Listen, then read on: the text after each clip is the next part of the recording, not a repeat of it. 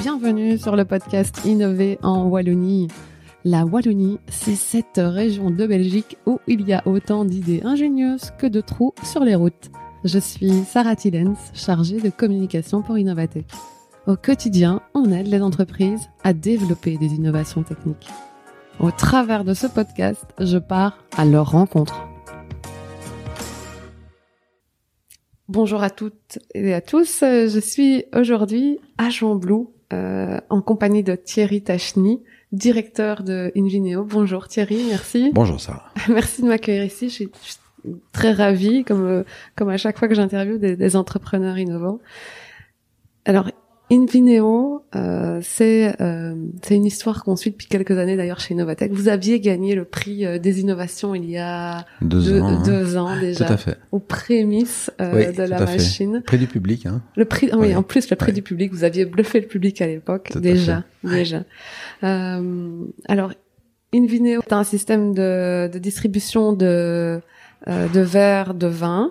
Donc quand on est dans un restaurant, par exemple, c'est vrai que allez, moi je bois pas beaucoup de vin, mais si j'ai envie d'un verre de vin, un bon verre de vin, Mhm. bah, je devrais euh, commander une bouteille, ou alors c'est le verre de vin euh, typique. Et là, le restaurateur pourrait m'offrir, enfin me proposer. Voilà, une série de, une gamme de vins, ou en tout cas une offre, euh, une offre qualitative. euh, Donc, donc, toute le, le- la démarche de notre produit, c'est simplifier la vie des professionnels, améliorer la la- l'expérience de dégustation du Ouais. client et euh, offrir au vin qui le mérite un respect le plus parfait de la température de service et de la protection contre l'oxydation. Donc pour pour les personnes qui nous écoutent, il faut s'imaginer que c'est une machine qui a trois tubes dans lesquels il y a du vin. Donc on va, vraiment venir Oui, fait. revenir en détail. après, mais- je veux dire, vouloir servir du vin au verre, ça marche très bien aujourd'hui. Vous ouvrez une bouteille, Oui, vous voilà. la posez sur, euh, vous la posez sur euh, gentiment sur euh, sur, sur, sur le, le bar. on et peut puis vous servir. attendez, on peut servir, etc. Alors vient après la problématique de gestion du vin. Et donc le vin, premièrement, et ça c'est un constat que moi j'ai fait il y a quelques années, c'est que autant les gens ne supporteraient pas qu'on leur serve un café tiède ou une bière chaude, autant la notion de la température du vin est une notion qui est très peu connue. Mhm. Or, il y a quand même des, des, des, des signes qui sont très très euh, symboliques. Un verre de vin blanc à table, à l'entrée, il est magnifié, formidable, quel beau choix. Un quart d'heure plus tard, une demi-heure plus tard, il reste du vin blanc dans les verres parce qu'il a chauffé et les gens ne le boivent plus Mhm. c'est quand même donc un énorme, un, un- un énorme signe. Et c'est ce signe-là qui m'a amené à me dire, mais comment pourrait-on faire pour servir du vin à la bonne température? Alors justement, on va revenir euh, directement sur ton parcours et comment est venue cette idée, parce que tu as un, belle carrière dans le milieu de l'audiovisuel avant, Oui, euh, en Belgique d'ailleurs, dans les fait. régies euh, publicitaires, du Ouais. côté de RTL TVI. oui, en Flandre, sur- comme directeur de, ch- de, de deux chaînes de télévision. euh, oui, j'ai 35 ans de carrière dans l'audiovisuel. Donc 35 ans de carrière dans l'audiovisuel, mais donc t'avais toujours voulu faire de l'audiovisuel? Comment c'est venu déjà ça? Ah oui, tout, tout petit, mais c'est vrai. hein, en même temps, donc tout petit, moi, j'ai voulu faire de la télévision. Enfin, en tout cas, travailler dans l'univers de la télévision. Bah, Je suis pas présentateur, je suis pas animateur, hein, mais dans l'univers de la gestion de l'audiovisuel, parce que c'est un c'est un endroit extrêmement euh, intéressant parce qu'on mélange des compétences d'ingénieur et des compétences de créatif. Et je réclame à titre personnel, j'ai l'orgueil de penser que je suis à la fois ingénieur quand il s'agit de tracer une droite, ou en tout cas faire un tableau Excel, Mhm. et très créatif, parce que dans toute ma carrière, finalement, j'ai créé beaucoup d'outils. Euh, des outils de gestion dans le monde de l'audiovisuel, ça s'appelle des, des logiciels ou autres, mais j'ai laissé partout dans ma carrière toujours une trace qui était la transformation d'un métier en un outil. Et quelque part, ça est à la fois éloigné, mais on va voir que Invineo, ça relie mon passé audiovisuel, ça relie mon passé audiovisuel avec euh, avec Invineo, mais c'est la dernière couche, on en parlera plus tard. Ok. Donc, tu as euh, cette carrière dans, dans l'audiovisuel 35 ans. Pourquoi, finalement, à un moment, tu te dis, euh, quoi, l'audiovisuel t'embêtait ou tu voulais te lancer un nouveau challenge? C'est Quelle mouche Non. t'a piqué pour, venir, pour euh, lancer cette idée? Euh, euh, do- do- donc, euh, je reviens sur l'idée de créer des outils. ouais. Et euh, on a tous, à un moment ou à un autre de notre carrière, euh, des moments où on a un peu de temps récréatif et on se dit, tiens, ce serait bien si on inventait cela. Et des, des, des, ce qui sont des idées très dangereuses d'ailleurs, tant qu'elles ne sont pas validées par le marché. Mais en tout cas, ces petits jeux créatifs font plaisir de se dire j'ai eu une bonne idée, d'autres d'autres l'ont eu après nous, ils l'ont fait, c'était un succès, donc j'ai de bonnes idées en gros. Mhm, mhm. Donc jusque là, ça se limitait à ça, mais il y a 20 ans, j'ai eu l'idée euh, d'un produit que je n'ai pas développé, mais il est toujours dans un terroir et il s'est développé par quelqu'un d'autre. Il y a 15 ans, j'ai eu une autre idée que j'ai laissée dans un terroir et tout à coup, ce produit est arrivé sur le marché et il se fait que dans la pile des produits, le dernier qui m'est venu en tête spontanément, c'était cette notion de température de vin, qui était une idée de vacancier. Euh, à, peine creusée, mais un petit peu quand même. Hein. Ça devrait être à bonne température, on devrait pouvoir protéger le vin contre l'oxydation. Donc le régime idéal de disposer chez soi pour un service généreux entre amis, comme, comme on aime partager le vin, pas, pas, pas le vin de la dégustation à quelques centilitres, mais partager du vin entre famille, entre amis, et s'assurer qu'il est toujours de bonne qualité et qu'il est servi, qu'il est protégé contre l'oxydation. Ça, c'est un projet qui est dans un terroir. Et donc, pourquoi est-ce qu'il bourgeonne à ce moment-là? Parce que je suis dans la fin d'une mission, puisque après avoir travaillé euh, en gros 10 ans en Belgique, puis euh, un peu plus de 10 ans, 15 ans, 12 ans en France, enfin 15 ans et 15 ans on va dire, en Belgique et puis en France. Je suis rentré en Belgique après mes épisodes euh, où en France notamment on avait lancé une société de d'intelligence, euh, de développement logiciel, de d'optimisation au service des médias. Je suis rentré en Belgique parce que la famille était toujours en Belgique, il était temps que je vois mes enfants et j'ai pendant cinq ans euh, euh, exploiter mes compétences dans l'audiovisuel jusqu'à devenir patron de chaîne de télévision flamande. Oui. Et donc ça, c'était quand même aussi un très très bel exercice euh, pour un francophone. Ouais, tu n'es pas tu n'es pas néerlandophone. Je suis pas néerlandophone. Après 15 ans de travail à Paris, c'est pas un endroit où on cultive la pratique du flamand, non. ce qui n'était déjà pas une grosse de mes performances non plus. Et donc ça a été une très très belle un très bel exercice parce que à nouveau, je reviens sur la partie ingénieur et créatif. Les compétences d'ingénieur que j'ai acquise dans le monde de l'audiovisuel, et comme je suis quasiment un vieux meuble de l'audiovisuel, j'ai vraiment appris la formule du succès de la gestion et de la création de chaînes de télévision et de grilles de programmes pour les transformer en succès commercial qui permet de financer, enfin bref, ça c'est les chaînes de télévision mmh. privées. Euh, là, j'ai véritablement découpé la partie créative qui n'était pas dans mes mains de la partie d'ingénieur qui était dans mes mains et j'ai permis à une équipe d'une centaine de personnes de faire un magnifique parcours, puisqu'on a doublé les bidas en, en 4 ans, euh, ce qui était une gageure, on était un challenger, et donc on a vraiment taillé des croupières au leader simplement par la mise en place de quelque chose qui était très rationnel, transformé dans la tête des créatifs flamands néerlandais qui travaillaient sur le, le, le projet et qui ont transformé cette sorte de matrice en produit qui ont généré de l'audience, qui a permis de, etc.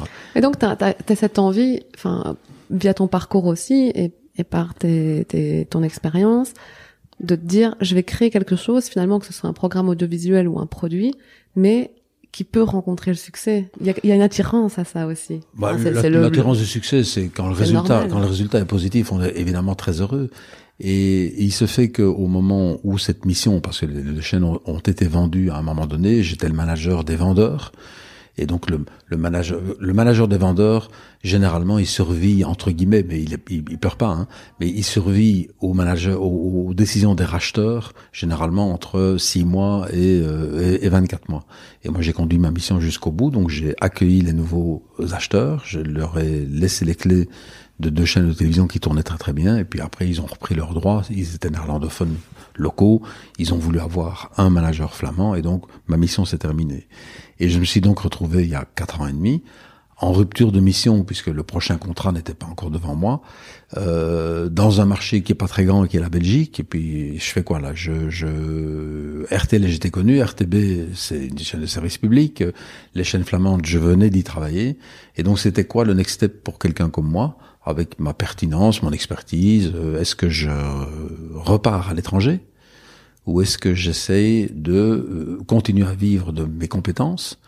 Et il se fait qu'à ce moment-là, j'ai ce projet, je rencontre quelqu'un à qui j'en parle, je rencontre deux personnes à qui j'en parle. La première, elle va m'aider à aller plus loin, et la deuxième va me convaincre que c'est là que je dois aller. Celle qui m'a aidé à aller plus loin, ça c'est le processus qu'on a mis en route, donc c'est comment on va faire ce projet. Mm-hmm. Tandis que l'autre, c'est quelqu'un qui m'a dit, Euh, ton parcours est certainement euh, spectaculaire et bon, c'est vrai que j'ai cette notoriété, elle est là, c'est une mhm. réalité. Euh, Est-ce que tu te sentiras mieux d'avoir fini comme étant quelqu'un de confirmé dans un métier confirmé? Ou est-ce que tu ne seras pas mieux vis-à-vis de toi si tu vas te challenger sur quelque chose que tu n'as jamais fait? Donc, avoir un succès dans un autre métier que celui dans lequel on te connaît, c'est peut-être plus rémunérateur intellectuellement sur le challenge de la, de la, de la, du fait de se sentir bien par rapport à soi-même et il, les deux ensemble, parce que pendant ce temps-là, on, est, on évoluait sur, le, sur, ce, sur ce, cette idée. Mm-hmm. Les deux ensemble m'ont convaincu, en tout cas que comme je n'avais pas grand-chose à faire dans les six mois à venir et que je n'avais pas encore sollicité le marché sur mes compétences, pourquoi ne pas travailler quelques mois sur ce projet? Donc j'en ai parlé à mon épouse, on s'est dit bon, ça vaut peut-être la peine, c'est peut-être intéressant, c'est peut-être amusant, bon, peut-être casser quelques quelques milliers d'euros euh, à réfléchir à ça. Donc sur une idée finalement de vacances où tu voulais un vin à la bonne température qui a mûri, mûri, mûri, tu te dis je prends le challenge après une super carrière où je, je termine en beauté, de me remettre dans le risque de, de, de l'entrepreneuriat. Oui, sachant qu'on on se dit pas, euh, et c'est comme ça et c'est définitif. Et donc, peut-être que dans deux mois, ça ne mène nulle part, et donc je refrapperai à la porte. Peut-être que une autre chaîne de télévision va rappeler pour dire qu'elle a, elle a un besoin. Euh. Mais pendant ce temps-là, pendant les, peut-être les six mois où tu, te, tu, tu prends du temps, tu te dis, je vais creuser cette idée un peu plus et je vais avancer. Et donc, je restais parallèlement consultant en médias, à continuer à travailler pour quelques clients, euh, mais avec progressivement une distribution de mon temps qui s'est plus, de plus en plus concentré sur une vidéo. Et qu'est-ce qui fait qu'à un moment donné, ça devient une réalité? C'est que on peut avoir des idées et se dire, euh, ce serait bien si ça mhm. existait. Euh, et comme moi j'ai 35 ans de d'intangible, la télévision c'est pas un truc. Si on construit un immeuble, mais la télévision c'est des données, c'est des c'est des logiciels, c'est des c'est des fichiers. Les mhm. films, c'est même plus des cassettes ou des bandes. Et donc euh, j'avais aussi ce, ce, sentiment que j'aimerais bien un jour faire entre guillemets de l'industrie mhm. à, petite échelle, mais toucher toucher un produit, avoir mhm. un produit en main. Donc tout ça fait que euh, je suis tout à fait convaincu de ce qu'il faut aller plus loin. Et un autre ami que je rencontre, à qui je parle de ce projet, me dit c'est amusant. Je, si tu as le temps, parce que c'était un peu avant de, que cette mission du visuel se termine, si tu as un peu de temps, donc ne me stresse pas là-dessus, mais si tu as six mois, huit mois, euh, je vais réfléchir à ça et il y a peut-être une manière de faire ce système, ça m'amuse. Ce, et cette personne est, euh, est, est, est, très habile de ses mains, beaucoup plus que moi.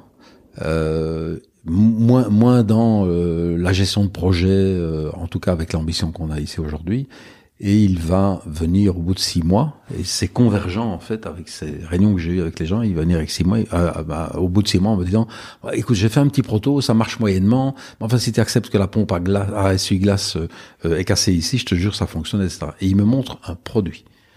Et ça, c'est entre l'idée et le premier prototype quoi. Voilà, c'est la c'est la preuve que ça pouvait marcher, mais elle était validée par aucun euh, il n'y a pas, pas, de validation ni scientifique ni d'ingénieur au sens du métier d'ingénieur.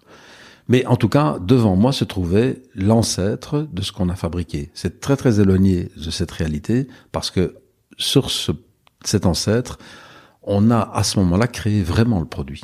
C'est-à-dire séparé entre la bouteille, la machine, le process. Et donc, ça a été une étape extrêmement importante parce que sans cette preuve certainement je répète au-delà. Mais comme la plupart de nous, si on ne voit pas qu'une tasse peut se fabriquer, euh, on a envie de faire une belle tasse, mais on ne sait pas ce que c'est de fabriquer. Mm, mm, Dès mm. qu'on voit le prototype de la tasse, on se dit mais si on arrive à le faire, et donc on ouvre. Ça concrétise. En voilà, et puis on ouvre vraiment le livre en se disant et maintenant c'est quoi? Et donc cet ami qui, qui revient donc après six mois avec ce prototype, à ce moment-là, tu te dis bon, ben ok, ça a l'air de marcher. Et c'est quoi le next step? Parce que là, je suis quand même dans, ta, dans, dans ta société que tu viens de me faire visiter. C'est incroyable. J'imaginais même pas déjà qu'il y avait tout ça, tout, tout, tout ces, cet hangar, tout, ça. comment à ce, à ce moment-là, c'est comment tu passes? Parce que finalement t'es pas t'es pas euh, ingénieur industriel, tu travailles pas dans le, dans ce milieu-là, etc. Donc comment à ce, à ce moment-là, on parce que c'est le plus dur finalement, c'est le premier pas, tu vois, c'est le premier saut vraiment. tout à fait. Et donc là, à nouveau, c'est la partie créative qui va reprendre le dessus, parce que c'est bien d'avoir un outil, mais qui est pas montrable. Si je montre cet outil-là aujourd'hui, les gens vont rire en disant mhm. il, a, il a quoi en tête. Et en plus, c'était plus la machine que le concept, puisque nous aujourd'hui, le concept c'est vin dans une bouteille à travers une machine. Ouais. À ce moment-là, tout est dedans. C'est le vin qu'on met dans une machine qui sert du vin. Mais donc c'est plutôt un outil, alors que moi je voulais faire une prestation. Ouais. Je voulais déjà me diriger vers un, un- un mécanisme de type Nespresso. Il se fait que la technique de conditionnement qu'on va utiliser pour protéger le vin contre l'oxydation, c'est la technique du remplissage sous vide. C'est mieux connu sous le nom de bag in box ou de cubitaire pour ceux qui Mhm, utilisent mhm. encore ce mot-là, même si c'est pas un mot euh, correct. Euh, mais enfin c'est simple à comprendre. Et donc, comme on va marier des technologies qui sont une sorte de mariage incestueux entre des outils du low cost et la perception du premium. Et euh, pour aller plus loin que ce petit prototype, il faut se valider ça sur deux plans. C'est est-ce que ça va vraiment marcher ou est-ce que c'est seulement une belle idée d'un ami, Mhm. une belle transformation en prototype d'un ami. Donc est-ce qu'on est capable d'industrialiser cette solution de service et de refroidissement et l'autre, c'est à quoi ça doit ressembler. Parce que si il faut convaincre des gens de mettre de l'argent autour de ça, il va falloir leur, leur raconter l'histoire Mhm. de là où on va. Et donc, parallèlement au financement d'une preuve euh, par des ingénieurs dont c'est le métier, je vais aussi financer le début des travaux de design de la du projet complet. Et j'ai la fierté de dire aujourd'hui que quasiment cinq ans plus tard, quand on regarde la machine et les planches qu'on a dessinées, on les a- elles sont très belles, hein, c'est des, des planches en 3D avec euh, des réalisations extrêmement, euh, extrêmement bien faites. Eh bien, on est à quelques centimètres près, exactement sur la même machine.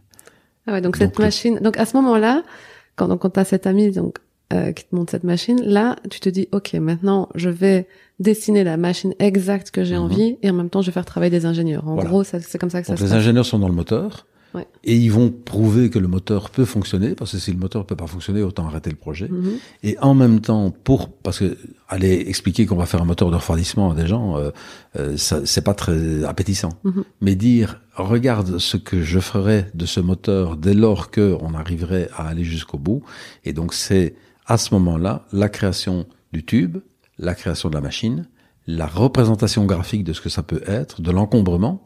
Et c'est pas anodin parce que quand on dessine une machine et qu'on dit après aux ingénieurs, elle ne peut pas être plus grande que ça, elle peut pas être plus haute que ça, elle doit travailler comme ça.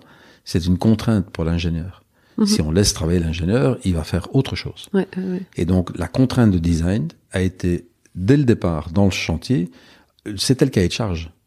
Et les ingénieurs que j'ai rencontrés, c'est des ingénieurs de la société WoW défunte maintenant, puisqu'elle est tombée en faillite Mhm. euh, deux ans ou trois ans plus tard. Bon, pas de notre faute évidemment, mais mais voilà. Donc donc j'ai frappé à la porte de WoW où j'ai rencontré euh, Jean de Marteau et l'équipe de WoW.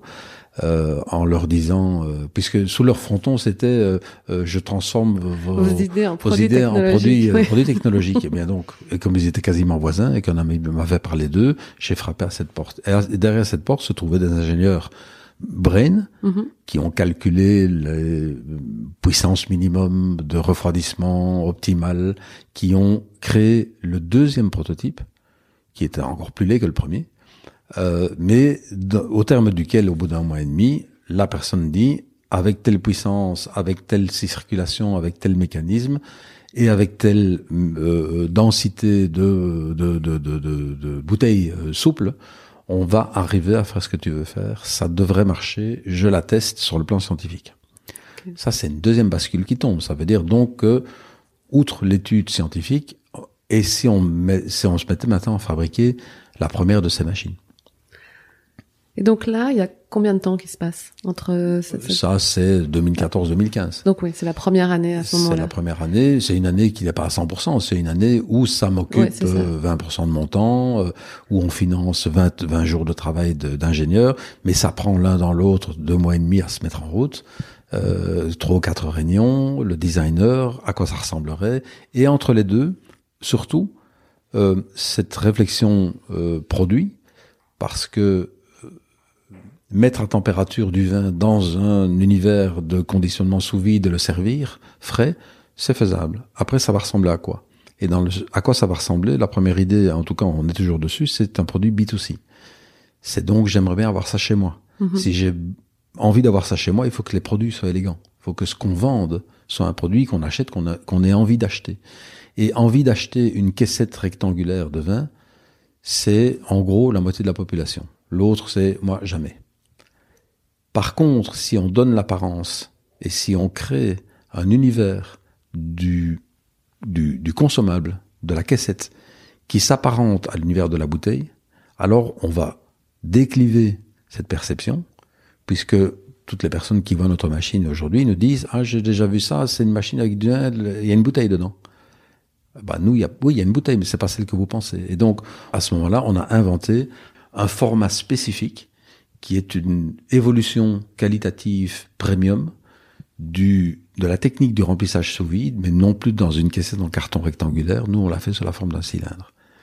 Et ce cylindre, euh, parce qu'elle était autour de cette table de réflexion, c'est en gros une réflexion féminine. C'était mon épouse qui dit mais moi, une caissette avec une anse pour servir comme une cantinière du verre de, du vin à, à mes amis, je le ferai jamais. Ce produit doit être comme une bouteille. Vous devez donc faire un tube. Et ce tube, je dois être capable de le prendre en main.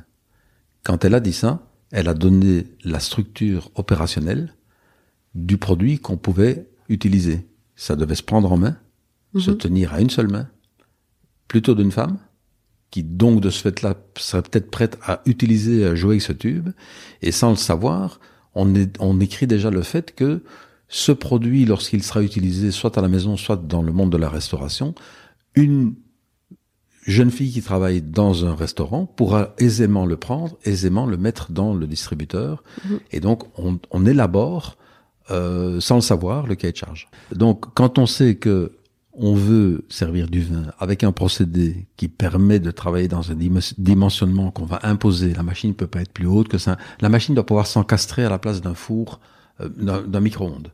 Ok, donc là, tu l'imaginais vraiment la mettre chez, chez les gens. Ah oui, parce que le, pro- Ouais. le- le projet au départ, c'est si j'avais ça à la maison, je serais très heureux. Ah, Ok, ok. Euh, et après, on va se dire, mais donc la dimension maximale, c'est ce que les gens accepteront d'avoir chez eux. C'est quand même une machine volumineuse pour des raisons techniques et économiques sur lesquelles je peux revenir. Mais en tout cas, après, on va se dire, mais si on vend du vin, c'est quoi du vin? C'est blanc, rose et rouge. Ou c'est rouge, rouge, blanc. Mais une bouteille à la fois, ça n'a pas de sens. Si je suis dans euh, la volonté d'offrir un peu de référence à mes amis, bah, il faut donc une bouteille de blanc, deux bouteilles de rouge, deux bouteilles de blanc, une bouteille de rouge, selon qu'on sera sur euh, fruits de mer et, euh, et fromage ou, euh, ou viande, et, euh, viande, viande, viande, et fromage ou que sais-je. Tout à fait, tout à fait. Donc, pour, euh, ça, pour le plaisir d'un repas finalement. Voilà, donc ça, c'est des idées qui vont. Et puis, on va se dire après que trois tubes, puisqu'on a des tubes, ces tubes feront deux litres, parce que j'ai testé des machines à bouteille avec 75 centilitres par bouteille. Si un couple qui aime du vin boit du vin trois fois par jour, trois fois par semaine, pardon, ou quatre fois par semaine, à raison de un verre de rouge, un verre de blanc chacun, à 75 centilitres, il faut changer les bouteilles à peu près tous les deux jours et demi Mhm. à telle enseigne qu'on se dit mais c'est plus chiant de changer les bouteilles que euh, de les avoir dans un frigo donc la machine Le ça pose question Ouais.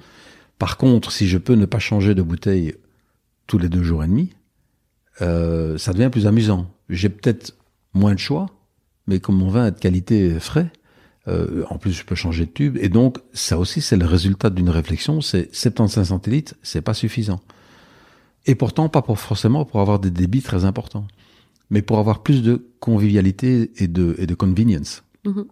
Donc, on va travailler sur un tube de 2 litres, qui est la hauteur d'un magnum. On va décider qu'on fait une machine de trois alcôves, et que les alcôves permettent d'accueillir un, deux, trois tubes, et donc on a toujours en permanence 6 litres de vin devant soi, qu'on peut interchanger.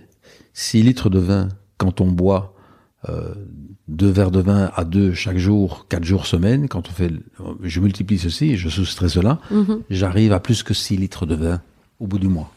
Et donc il y a, pour une consommation raisonnable de vin à la maison sans changer de référence, un stock suffisant et nécessaire pour ne pas devoir se dire je dois changer tous les euh, tous les trois jours.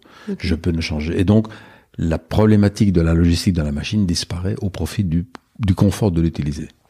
Donc tout ça, toute cette réflexion et finalement ces contraintes que tu mets à la machine et ce dessin que tu vas faire aussi en 3D va vraiment permettre d'avoir cet objectif à, à- à suivre, à viser pour tout le monde.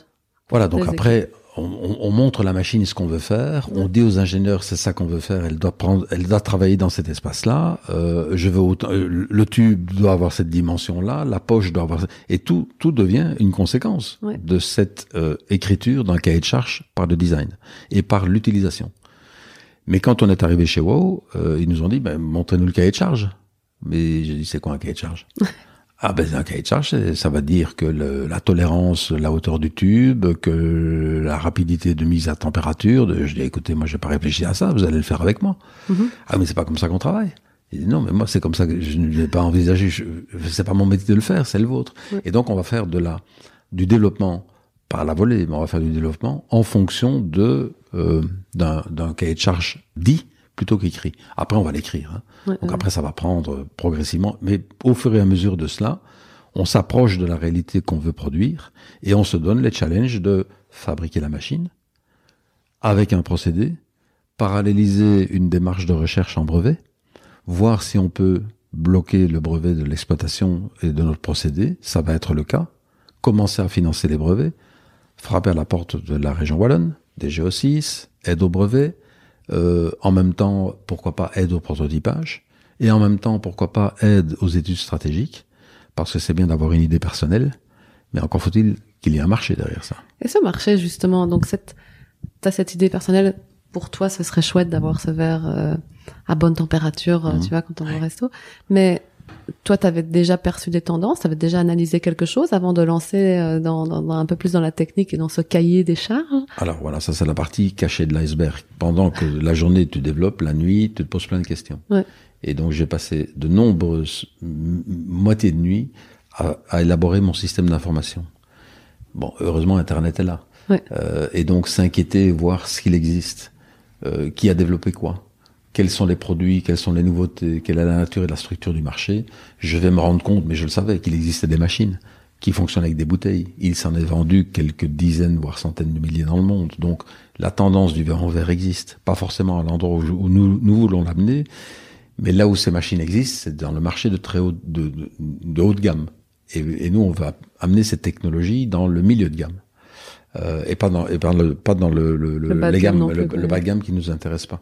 Donc ça, c'est l'endroit. Et donc, comme ça ne suffit pas, et comme des dispositions existent qui nous permettent de valider le projet, en tout cas l'existence du marché, la DG6, étude stratégique, va nous permettre de financer une étude que peu d'entreprises, start-up ont fait. On a investi plusieurs dizaines de milliers d'euros pour paralléliser des études par rapport à la démarche de production. Et, pour ça, surtout pour que ce ne soit pas que l'idée de Thierry. Même euh, si j'ai le talent de la, de, de la démontrer, il s'était mieux d'avoir autour de moi une société qui dit, c'est vrai, il y a un marché. Mais quand tu étais dans l'audiovisuel et que tu sentais un programme ou qu'il y avait quelque chose, là tu devais, là tu le lançais, tu le sentais. Tu... Non, j'ai aussi fait beaucoup d'études de marché. Ah c'est mon côté ingénieur ah qui fait que je ne m'aventurerai pas non plus. Oui, après après 30 ans d'expertise dans le monde des programmes, on a soi-même son système d'information qui est suffisamment aguerri que pour dire j'ai pas besoin d'études de marché. Mais quand on débarque dans l'univers du vin et que je mettrais 10, 100, euh, 1000 euros, euh, euh, 500 000 euros, 1 million, 3 millions, 5 millions, euh, on le fait pas seulement sur une intuition, ça va pas suffire. Et donc, ces études de marché vont arriver à point nommé. Pourquoi? Parce que elles vont dire deux choses. Euh, le marché est très important, mais il est principalement B2B.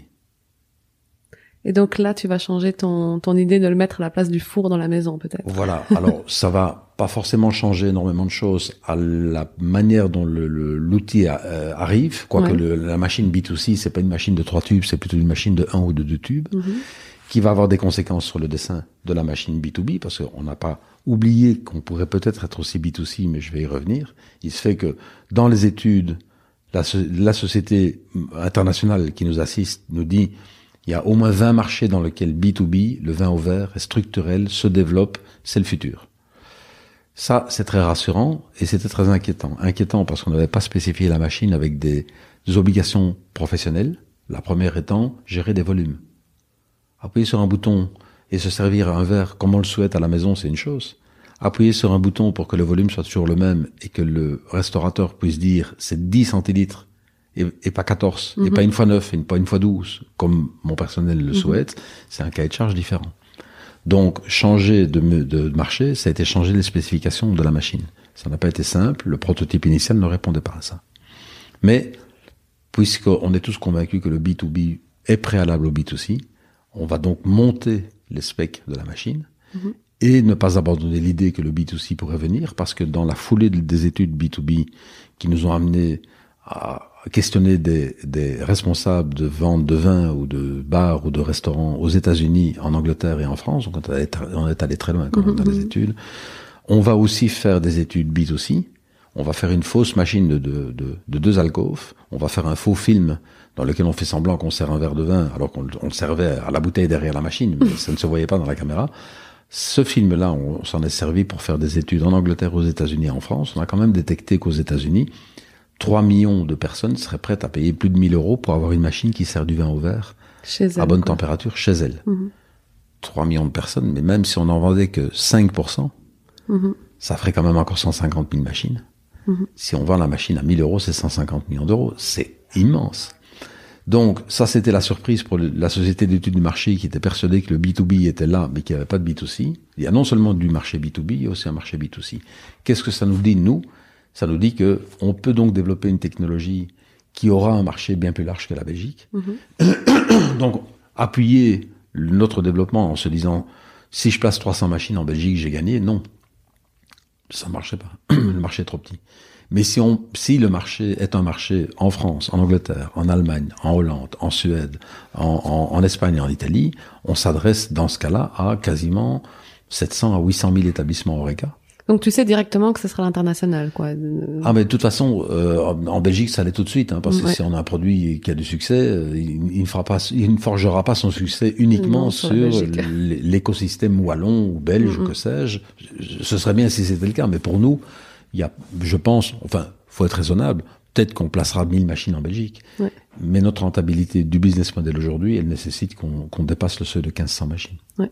Ce qui, bon, dès qu'on parle de France, euh, d'Allemagne, de, Hollande, etc., euh, est, est, une, est, un, est un périmètre qui est tout à fait plausible.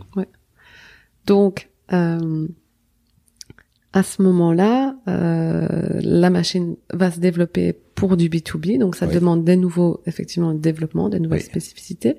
Mais l'argent, Ah, justement, l'argent. l'argent, ce nerf de la guerre. Alors l'argent, l'argent, c'est à la fois simple et compliqué. Donc quand je me retourne aujourd'hui, on a levé, euh, on a, on a, on a sollicité le monde financier, le monde de l'argent, et ils nous ont aidés puisque aujourd'hui on est à un peu plus de 4 millions d'investissements. Oui, Sans- moi, j'ai vu les levées de fonds au fur et à mesure. Je fais waouh, waouh. Invineo lève beaucoup quand même. on je lève trouvais. beaucoup Ouais. parce que la dimension c'est beaucoup. C'est un vrai problème parce Ouais. que nous sommes une des rares sociétés en Belgique à développer un produit industriel avec en plus un business model dans lequel on reste propriétaire de nos outils. Euh, puisque a priori on va les louer. Euh, donc on fabrique des machines dont on reste propriétaire, qu'on met en location chez des clients et qui nous permettent de les louer avec une rentabilité qui vient quand le volume est là. Donc le démarrage de nos activités, c'est le financement des outils chez le client, des outils chez nous, du vin, des équipes commerciales et des outils digitaux. Donc on a énormément d'investissements, donc on est ce qu'on appelle cash intensif. Mhm. On ne peut mieux se, se- se comparer à un modèle connu que celui de Nespresso. Ouais. Bah, c'est vrai. Quand on voit, tu me fais visiter la- l'atelier juste avant, quand on, quand tu me montres une machine qui coûte euh, plusieurs euh, centaines de, milliers d'euros pour, quelques euh, milliers d'euros en tout cas. ouais, pour euh, juste pour impacter ou, ou pour mettre Ah du oui, vin. la machine voilà. de remplissage. Oui, Oui, tout c'est à ça. fait. Donc les outils techniques dont on aura besoin dans notre site de vin, puisque pour bien comprendre le modèle, on a inventé le la machine. En Si que du café, elle chauffe, elle met sous pression. Ouais. Nous, elle refroidit et elle permet de servir et de découper en volume. Le la bouteille souple, qui est dans un étui rigide, elle permet de conditionner le vin, de le stocker et de le protéger contre l'oxydation. Et puis, au bout de ça, quand on a eu tout ça en main, on s'est dit qu'est-ce qu'on fait? Est-ce qu'on vend des bouteilles vides à des sociétés qui vendent du vin et on leur dit que en le mettant dans nos bouteilles vides, on va vendre beaucoup de machines? Et on aurait pu être une société qui vend des machines et des tubes vides. Et eux On- mettent le vin et de leurs voisins, ce qu'ils et ils s'en veulent. occupent, quoi. mais Ouais. Pour que ça devienne un vrai marché, il faut aller très loin. Ce modèle existe aux États-Unis sur le plan du café. C'est c'est pas l'anti, c'est pas l'anti Nespresso, mais c'est c'est l'autre Nespresso à la mode nord-américaine. Ça s'appelle Keurig. Keurig a inventé la machine qui fait le mug de café pour le marché nord-américain qui adore ça. Et ils ont vendu des dizaines de millions de machines. Et ils ont vendu avec des dizaines de millions, des centaines de millions, voire des milliards de capsules vides qu'ils font remplir par les marques qui ont envie de mettre du café dans les capsules qui sont servies par les machines voilà. Le métier de Keurig, c'est je vends des machines, des capsules vides et des machines pour remplir les capsules. Toi, tu décides de faire le métier de Nespresso, la machine, et tu. Et Ça, c'est l'autre modèle. C'est Nespresso qui dit j'ai les capsules, j'ai la machine, mais je vais m'occuper du café. Mon métier, ce sera le café. L'intérêt de la vente du café, c'est un peu comme l'encre et l'imprimante. Quand l'imprimante est à la maison, c'est elle est de qualité, ben, on rachète de l'encre. Donc on a des abonnements. Mm -hmm. Et donc nous, on, va considérer qu'on peut peut-être devenir un Keurig dans le futur, mais Keurig, c'est un standard. Mais nous, on n'est pas un standard, on est une innovation. Ça commence par un petit réseau. Donc le démarrage, de toute façon, c'est de prouver que notre modèle, mais pour ça, si on veut ce modèle-là, il faut qu'on s'occupe du vin. Donc nous allons nous transformer en négociants. Mmh. Donc nous sommes en fait aujourd'hui en, en devenir une société qui fait trois métiers, trois métiers importants. Nous développons des machines, même si c'est d'autres qui les assemblent pour nous aujourd'hui que nous allons placer et maintenir et entretenir.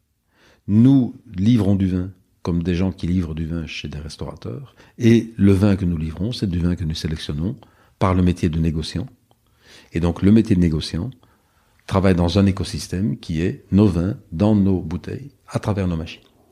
Donc maintenant, un restaurateur, peu importe le nom, ou une chaîne, peu importe, euh, fait appel à vous, elle reçoit, elle loue la machine qui arrive avec et elle choisit ses bouteilles de vin qu'elle a envie de mettre dedans, mais elle choisit dans votre catalogue. Dans notre carte de vin, voilà, ouais. exactement. Donc okay. le modèle va être un modèle intégré, tout mmh. compris, ouais. dans lequel va se trouver un choix de vin. Faut donc qu'on choisisse bien, mais pour l'instant ça a l'air d'être le cas avec notre petit modèle réduit pour l'instant, même s'il est coûteux, nos, nos 25-30 machines qui tournent en permanence, les vins qui sont associés, on a aujourd'hui une carte, une petite vingtaine de références, qui nous suffit largement à animer le test le test ayant pour vocation de prouver que avant de lancer la série, la mise en production en série, bah, voyons si euh, tout ça a bien trouvé son, son, son marché. Parce ouais, que sans quoi, les 4 millions qu'on a investis, euh, si les études n'avaient pas été là pour dire B2B, on aurait fait B2C, on serait peut-être trompé.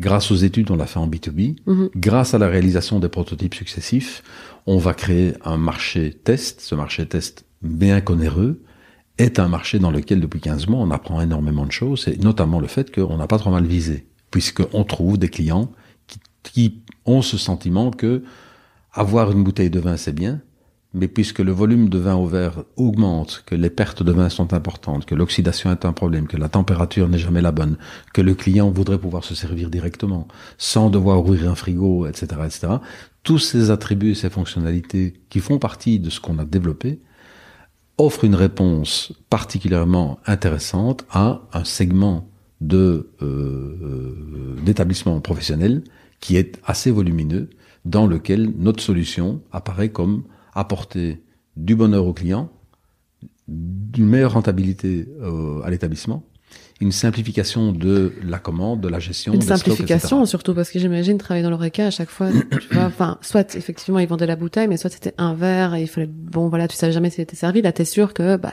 le verre, il est de toute façon bien servi. Voilà, donc un le peu... volume est respecté, donc le propriétaire arrête de fulminer derrière en se disant mais pourquoi Mais euh, ça, c'est des phrases vraies. Hein. Euh, on a rencontré récemment un restaurateur qui dit.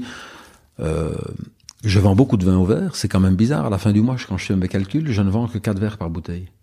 oui, c'est ça. Ouais, parce que soit mettent trop, où est passé, soit où est passé ouais, le reste Et ce reste est passé dans la perte, dans le vol, dans le gaspillage, dans trop servi. C'est un manque à gagner. Mm -hmm. Le manque à gagner, c'est que c'est double, hein, parce que les, ça veut dire que le personnel sert trop, mais on paye le personnel à servir trop. Donc, enfin, même si on jette du vin, on paye le personnel à jeter du vin. Et, et, jeter du vin, c'est quand même dramatique. On n'est plus, on n'est plus à une époque où on doit jeter les choses. Et finalement, le client, il aura peut-être un petit peu moins de vin parfois dans son verre, mais il sera au moins à la bonne température, bien servi, et aura tout. Alors, un petit peu moins de vin, c'est tout à fait questionnable. Moi, j'ai eu, mais c'est une anecdote, mais mon épouse, beaucoup plus charmante et agréable à regarder que moi, a toujours plus de vin dans son verre que moi. Et si je le fais remarquer au serveur, il va dire, oh oui, excusez-moi, il va m'en remettre. Qu'est-ce qu'il vient de faire? Il vient de dépasser le seuil de volume qu'il devait servir pour que son patron fasse un geste rentable. Et le, la rentabilité du vin au verre, c'est qu'il est généralement facturé trop cher parce qu'on anticipe des pertes. Oui. Donc si on diminue les pertes, on pourrait aussi ramener le verre de vin moins cher qu'un verre de bière, euh, même si les, les, les, volumes sont pas les mêmes. Et donc, le vin s'exclut lui-même par le fait qu'il sort d'une bouteille dont le format n'est pas approprié à la consommation d'un seul et un seul verre. La bière, c'est le cas, les sauces, c'est le cas. Et donc, le vin est pénalisé. Et comme en plus la guerre des boissons est très importante et la créativité dans les boissons l'est très aussi, euh, les jeunes sont en train d'oublier qu'il y a du vin parce qu'on leur propose bien d'autres choses, c'est parce que le prix du vin au verre est trop cher par rapport, voilà. Et donc, mais tout ça, c'est un langage que j'ai construit depuis cinq ans. c'est une vraie réflexion construite parce que le système d'information s'est évidemment complètement enrichi depuis. Donc, je parle aujourd'hui aussi bien du vin que je ne parlerai de la télévision avec moins d'expérience, mais en tout cas, je, on sait ce qu'on dit, on sait ce qu'on fait. La question tout à l'heure, c'était l'argent. Oui, justement, Alors, comment, revenons sur, sur l'argent. Parce, parce que, ça, c'est, ça, c'est évidemment pas simple. Donc, la première démarche, c'est de se dire, est-ce que je suis prêt à investir à fond perdu 20, 30, 40, 50 000 euros. Bon, vient, vient un âge où, euh, bah, euh, euh, plutôt que telle belle voiture, euh, pourquoi pas ma machine, oui. Et, et, et euh, j'ai roulé dans des belles voitures toute ma carrière, et ça fait dix ans que je roule dans la même belle voiture aujourd'hui, et je sais que je n'ai pas mis l'argent dans la voiture, je l'ai mis dans les machines. Ouais. Et donc, ça veut dire casser une tirelire, ça veut dire prendre un premier risque d'entrepreneur. Ça, on ne s'en rend pas compte, mais ce jour-là, on devient vraiment un entrepreneur. Mhm. Euh, et on va financer jusqu'à ce qu'on ne soit plus capable de le faire tout seul. Heureusement, les aides au prototypage, les aides, etc., permettent de gonfler la capacité sans devoir débourser soit des remboursements dans le futur, soit des aides qui sont des subsides. Et puis, je vais solliciter des gens autour de moi. On appelle ça les 3 F. Hein. Oui, les family, hein, friends. La, famille, les amis. En fait, c'est qui ces gens-là? C'est des gars qui sont à se dire ça ne m'a pas l'air d'être complètement idiot. Je le connais, j'ai confiance en lui. On va lui faire confiance. En plus, il me fait tellement chier avec son truc que pour le calmer, on va lui donner un peu de sous. Et ça permet de faire ce qu'on va appeler le premier tour de table. Ce premier tour de table, créer l'entreprise. Ça, c'est, on va dire, la, la, la structure de l'entreprise, c'est septembre 2015, mais le vrai démarrage du premier financement, c'est janvier 2016. Et entre septembre 2015 et janvier 2016, on va passer du stade, on a fait des croquis, des dessins et des machins en plastique avec WoW, on va faire la première machine. On en a fait deux d'ailleurs. Euh, Aujourd'hui, euh, elles sont là. C'est le, le troisième prototype. Mais c'est un prototype abouti. Quand on appuie sur un bouton, ça sert. Mais il n'y a pas d'électronique dedans. C'est une, électronique assistée par un robot. Euh, mais elle va servir du vin. Et l'histoire retiendra que un quart d'heure avant la réunion avec les 3F, elle ne fonctionnait pas. Et elle a fonctionné pendant une heure pendant la réunion avec les 3F, mais elle était tellement bruyante que j'ai dû l'éteindre parce qu'on ne m'entendait pas. Mais on a servi du vin. Mais tes amis ont quand même euh, suivi. Ta et famille, ils étaient là, ils ont vu que ça fonctionnait, et je leur ai dit attendez, c'est un proto, on est loin du compte, ouais. mais je vais vous montrer que ça fonctionne. En même temps, le coût était très important, mais nous avions fait la première machine. Mm -hmm. Et avec cette première machine, on est allé voir un groupe, un deuxième groupe, un troisième, parce que depuis lors, on travaille avec 20 entreprises en Europe qui nous aident sur la fourniture des composants du tube, du bag, de la machine, des vins, des cuves, des, etc. Et donc on a créé un groupe aujourd'hui avec des leaders mondiaux qui ont vu dans ce qu'on faisait quelque chose de tout à fait innovant, qui ont même contribué en ne nous facturant pas le travail de R&D qu'ils ont fait à nos côtés. Certes, on va utiliser leur technologie, ils n'étaient pas obligés de le faire. Et donc j'ai reçu un accueil avec ce projet qui était démesuré partout, avec des gens qui tiraient des yeux en se disant mais waouh, ça c'est vraiment euh, là où il va. Et, et visiblement c'est bien expliqué. Et comme il y a des dessins, il y a un cahier de charge, il y a de l'ingénierie maintenant derrière, ça prend forme, ça pourrait peut-être marcher. Et voilà, ça c'est quatre ans de rassurance permanente avec ces partenaires qui sont aujourd'hui encore, certains d'entre eux nous ont déjà vendu les outils de l'industrialisation. Ok. Donc là, tu, tu finalement, tu, c'est Premier ça qui te permet. Voilà. Ouais. Premier financement. Là, on va, je vais lever 750 000 euros. Plus les quelques-uns que j'avais déjà mis, donc on va dire, et, et l'aide de la région wallonne, on va, on aura donc à ce moment-là un million d'euros sur la table. Et ce million d'euros, la promesse, c'est d'aller à une deuxième étape. La deuxième étape, c'est d'aller le plus près possible de la machine de marché. Mhm. Et donc, on va développer un deuxième et puis un troisième prototype. Parce que entre le premier et le troisième, on a validé d'autres options de refroidissement, de circulation, de, etc. Donc, pour affiner et pour essayer d'être le plus près possible de ce que je vais appeler la voiture qui va sortir, la machine qui va sortir. Et le tube qui n'existait pas. euh, qu'on a fait exister progressivement, ce qui n'était pas facile pour les gens qui développaient la machine, parce que c'est quoi de fabriquer une machine qui accueille un tube dont on n'a pas la dimension finale? Alors que la machine est une machine qui a une dimension finale. Mhm. Et donc, c'est quoi la tolérance d'un tube qui a 36,4 cm de haut, plus ou moins 2 mm et comment on accueille un tube? Ce tube n'existe pas. Il a, il a, existé longtemps après. Et donc, on a quand même réussi à faire ça. Et on a créé les premiers tubes. Et puis les deuxièmes. Et puis les tubes tenaient pas la route. Et puis, euh, bon, tout ça fait partie du passé. Et progressivement, on a amélioré le tube compris toutes les fonctionnalités, trouver les partenaires capables de faire chacun de ces éléments et nous être capables de les assembler. Chemin faisant donc, on va créer la deuxième famille de prototypes qui intégrait les notions de B2B alors que la première était une B2C. Euh, donc plus intelligente, plus compétente, plus robuste, plus fiable, plus etc. Et lorsqu'elle va être terminée, on sort avec cette version 3 cette version 3, c'est la version que les financiers du tour suivant, puisque je sais depuis le début que ce projet va coûter au moins 10 millions. Pour moi, il n'y a aucune surprise, il n'y a pas de dérapage. Oui, si, tu le sais, tu Il y a toujours un, dérapage de temps parce que c'est plus long que prévu, parce que mm. trouver l'argent coûte plus cher qu'on ne croit. Enfin bref, mais on a un dérapage peut-être de 20% par rapport à mon projet initial d'il y a 5 ans. C'est plutôt bien, c'est plutôt bien géré. Oui, moi, enfin, ça, ça paraît extérieurement, même intérieurement, quand on vient dans tes bâtiments, bien exécuté, mm-hmm. tu vois.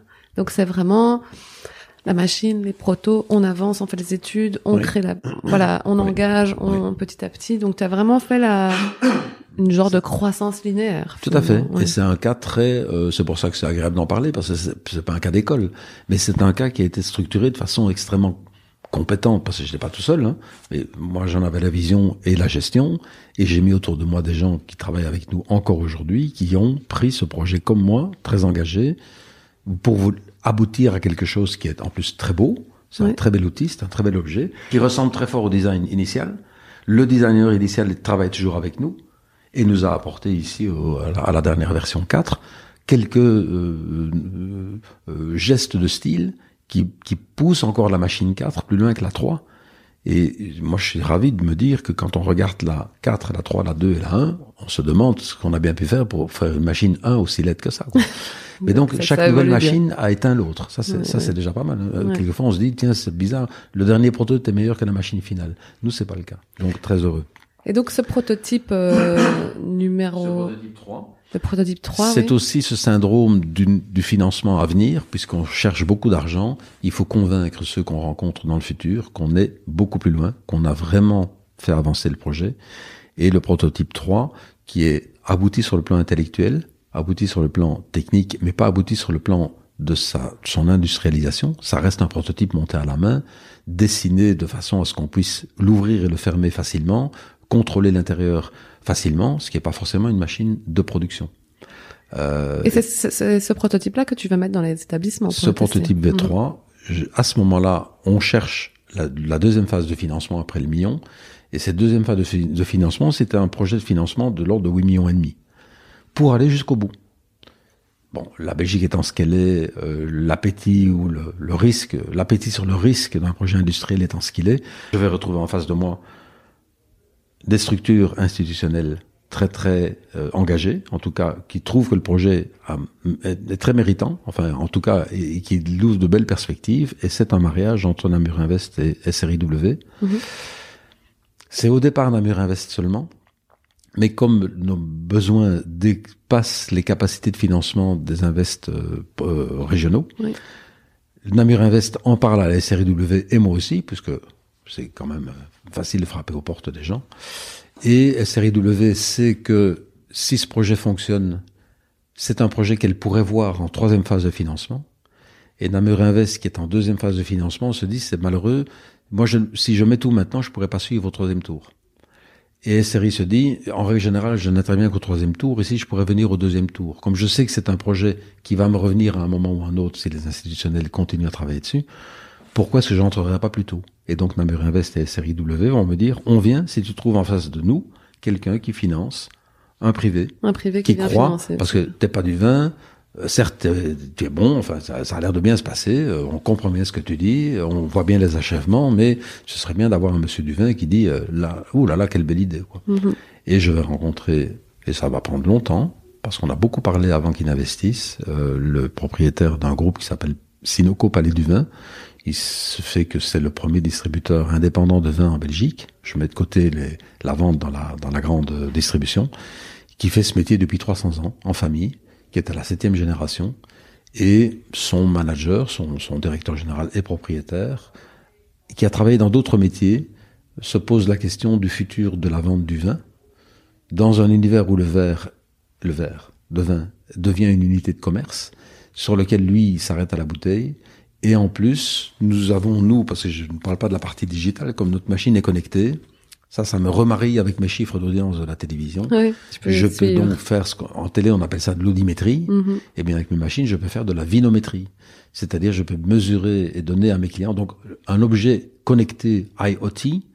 Nous, dans la télévision, nos mouchards qui permettaient de faire des études d'audience, la télévision est un, est un écosystème connecté depuis 35 ans. Mhm. Et j'ai créé les fonds baptismaux de la connectivité de la télévision pour en sortir la moelle de c'est quoi une étude d'audience. Je suis un des pères de, ce, de cet écosystème, euh, en Belgique comme en Europe.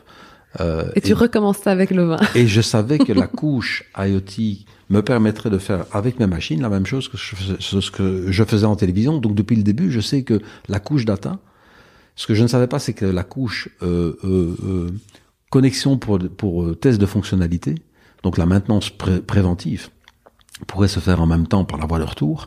Mais en tout cas, pour moi, c'était combien de verres vendus, Lesquels lesquels, euh, à quelle heure, peut-être demain pour quel type de client, avec quel prix d'achat et quel prix de vente, et donc de venir tous les mois rencontrer nos clients pour leur dire, vous avez gagné deux- 4723 euros grâce à votre vente de vin, votre marge, elle est d'autant, votre prix de vente, il est d'autant. Est-ce que vous savez que vos voisins vendent un peu plus cher? Est-ce que vous savez qu'en augmentant de 15 cents chaque verre, pourquoi est-ce que vous vendez le rosé un peu moins cher que le rouge? Puisque les gens veulent du rosé à un moment donné, pourquoi doit-il être moins cher? Parce que dans l'image populaire, le rosé, c'est de moins bonne qualité. Mais c'est plus vrai, ça. En tout cas, l'image a changé. Et donc, Mais tu vas pouvoir faire des, ouais, des, et donc c'est d'assister nos audiences du clients. vin. Quoi. Voilà, et, et assister. Et quand on aura beaucoup de machines dans le marché, on pourra en même temps se retourner vers les producteurs pour leur dire, vous savez, le vin qui plaît maintenant, c'est tel type de vin. Personne n'a fait ça dans le monde du vin. Donc Mhm. la couche data et la, le fait qu'on fasse du service aux clients, on n'est pas des vendeurs de vin. Traditionnel. Bonjour, Ouais. je vends, la palette est là, tu la mets en cave, je reviens dans six mois. Nous, on est tout le temps en train de parler à nos clients, comment ça va, est-ce qu'il faut faire autre chose, est-ce qu'on ne changerait pas la carte, euh, tiens, c'est drôle, votre rentabilité a baissé, euh, et demain, puisqu'il en est question, quand ils nous donneront des bases statistiques, sans le nom, hein, mais du profil de population qui les, qui les, qui les visite, qui les consomme, on pourra en même temps faire du profiling de consommateurs en fonction d'une tranche d'âge, d'une Oui, ça. catégorie de nourriture, d'une... Donc- C'est comique en Belgique, dans un bar jeune, ils consomment plus du blanc, par exemple, et puis dans, dans l'aéroport, Voilà. ils consomment du rouge. Enfin, Voilà. voilà, Et puis à quel prix Quels sont les prix optimaux de vente d'un verre de vin Quel est le seuil, l'é- l'é- l'élasticité de la vente? On a déjà aujourd'hui des analyses dans le test qui montrent que au-delà d'un certain prix, les gens n'achètent plus. Mhm. Donc ça sert à quoi d'offrir un, de mettre dans une cave un vin que vous ne vendez pas? Arrêtez. Mhm. Euh, voilà. Et donc toute cette Tout- toute cette connectique, toute cette data, ça a plu à ton investisseur Et qui lui, voit lui, euh, que nous sommes en train de développer un métier qui ne sera pas seulement de la vente de vin, mais c'est de la vente de services ouais. dans un modèle d'abonnement, puisque tant que la machine est là et que la prestation est bonne et que les vins sont de qualité et que le client est content, il n'y a pas de raison que nos opérateurs, nos, nos clients ne, ne recommandent pas du vin. Et comme on est dans un écosystème captif qualitatif, on peut donc entrer dans un marché, même s'il est déjà avec ses distributeurs depuis 20 ans, et il y a plein de gens qui vendent du vin à plein de gens, on peut peut-être arriver à quelque chose de tout à fait euh, disruptif. Ouais, il veut pas rater le, il veut pas Et il se dit c'est une belle opportunité. Oui, et donc à ce titre, il va s'asseoir à table et il va dire bah écoutez, moi je suis l'investisseur de ce tour-ci. Et grâce à ça, on va lever 2 700 000 euros qui correspondent en gros à de l'argent que les historiques, les 3F, qui continuent à être intéressés, mais chacun a ses poches et ses limites, euh, plus le- le- en, en effet miroir, Sinoco Palais du Vin et enfin Sinoco et euh, SRIW Namur Invest qui vont mettre 2 700 000 euros. Qu'est-ce qu'on fait avec ça? On a un programme. On va donc basculer cette version 3 qui est très prometteuse. On va en produire une trentaine d'exemplaires qu'on va mettre dans le marché pour les tester. Ça, c'était l'année passée. Hein. Ça, c'était mars 2018. Donc, il y a un peu plus d'un an maintenant, Ouais, hein, il y a ouais, 18 ouais. mois. On va donc commencer à les multiplier. Bon, il se fait qu'entre les deux, on a eu euh, l'absence inopinée de WoW qui était là pour le faire. Et donc, on a repris complètement nos machines en main. euh, Donc, on a Tout est intégré. euh, ici maintenant La R&D est donc, ici toute la, bah, toute la R&D qui était partiellement chez eux, on a tout réintégré. On Ah. a recruté les ingénieurs, l'ingénieur qui travaille chez WoW, euh, qui travaille avec nous. On a intégré la fonction de production. On s'est déplacé, on est allé vivre dans une société qui nous a aidé à les faire d'ailleurs, qui était CP-Bourg, euh, dans, qui a mis ses machines-outils à contribution pour pouvoir nous permettre d'assembler chez eux, où on s'est installé pendant un peu plus d'un an, les 30 machines. Ouais. Ces 30 machines ont été progressivement construites. On n'est pas très nombreux. Hein. On construisait une par euh, semaine, en gros, euh, un peu plus, hein, pour, pour arriver à ce que le parc de machines soit opérationnel et puisse entrer dans le marché. Et on a frappé à la porte de clients potentiels. Bonjour, c'est nous. On a une petite structure, on a un nouveau truc. Est-ce que ça vous intéresse Ah, Montrez-nous. Oui, pourquoi pas, etc. Donc au début, on a fait du test fonctionnel. Est-ce que dites-nous qu'elle marche Euh, On a donc fait des tests à côté de chez nous parce qu'il fallait amener le vin, il fallait réparer la machine si elle avait un problème. Il se fait que on a bien fait nos machines. Et donc le taux de, de déficience a été relativement faible. Là, c'est le stress quand même de, tu vois, au départ, bon, ta machine est là, mais là, tu, Oui. tu te confrontes Ça, au c'est vrai la marché. première quoi. confrontation au marché parce qu'elle va tout dire. Elle va dire oui j'aime, non je n'aime pas. Donc si on se fait euh, jeter, bah, autant ne pas avoir dépensé les 2 millions déjà, hein, parce qu'ils n'étaient pas dépensés à ce Mhm. moment-là.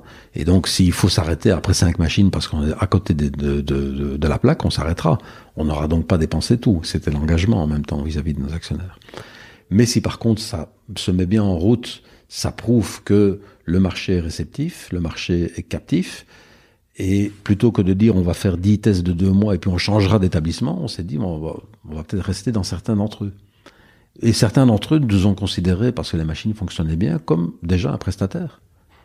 Certains de nos clients nous commandent du vin depuis maintenant 16 mois. Qu'ils nous commandent, qu'on livre, qu'ils nous, qu'on leur facture, qu'ils nous payent. Oui, ça tourne vraiment comme si ça devait tourner. euh, donc, le- On n'a pas fait tourner Au final, 25 quoi. machines en continu depuis le début parce qu'il fallait qu'on les produise, mais progressivement, et aujourd'hui, on a 25 machines à l'extérieur. Et à la limite, on n'en a pas assez. Et ceux-ci qui les utilisent, les utilisent en sachant que c'est encore des protos, même s'ils sont très robustes, et ils attendent impatiemment la nouvelle machine qui va nous permettre de faire des contrats pour les transformer en bêta-testeurs très très en amont avec nous, et on les remerciera jamais assez. Et il y a quelques noms, il y a quelques endroits qui ont été des endroits extraordinaires. On a un taux de transformation de 90%. On fera pas tout, Dans taux de transformation, tu dis, tu veux dire quoi par là? Eh bien, quand on place un test, on dit euh, c'est un test qui va durer trois mois. Oui, Et il continue. Logiquement, on retire les machines après trois mois parce qu'il fallait Ouais. qu'on fasse un maximum de tests. Dans différents segments, il fallait comprendre les segments de commerce, les petits débits, les débits moyens, les gros débits. Euh, L'intérêt d'être ici et là. Euh, c'est quoi de travailler avec chacun d'entre eux? Euh, Voir des gens qui nous disent non. Et donc, des gens qui nous disent non, on n'en a pas rencontré beaucoup, mais il y en a. On n'adresse pas 100% du marché. Ouais, Euh, c'est donc, vraiment comprendre pourquoi. Comprendre le comprendre pourquoi et comprendre où il faut frapper et à quelle porte. Mhm. Ça sert à rien d'aller chez Bonbon ou chez euh, dans un 4 étoiles. Il y a un sommelier Un sommelier qui place. pense énormément de bien de la machine, mais qui dit pas chez moi. Mhm. Je suis là pour ça. Mhm. Et donc on va pas se disputer contre le sommelier de Bonbon. Ça n'a rien à voir. Par contre, qu'ils nous disent mais j'ai vendu du vin euh, de bag in box dans ma carrière dans des étoilés. Et une technologie comme celle-là a un intérêt, pas forcément ici aujourd'hui, mais peut-être ici demain, mais en tout cas ailleurs. Je connais plein d'endroits où vous allez avoir du retour. Mhm.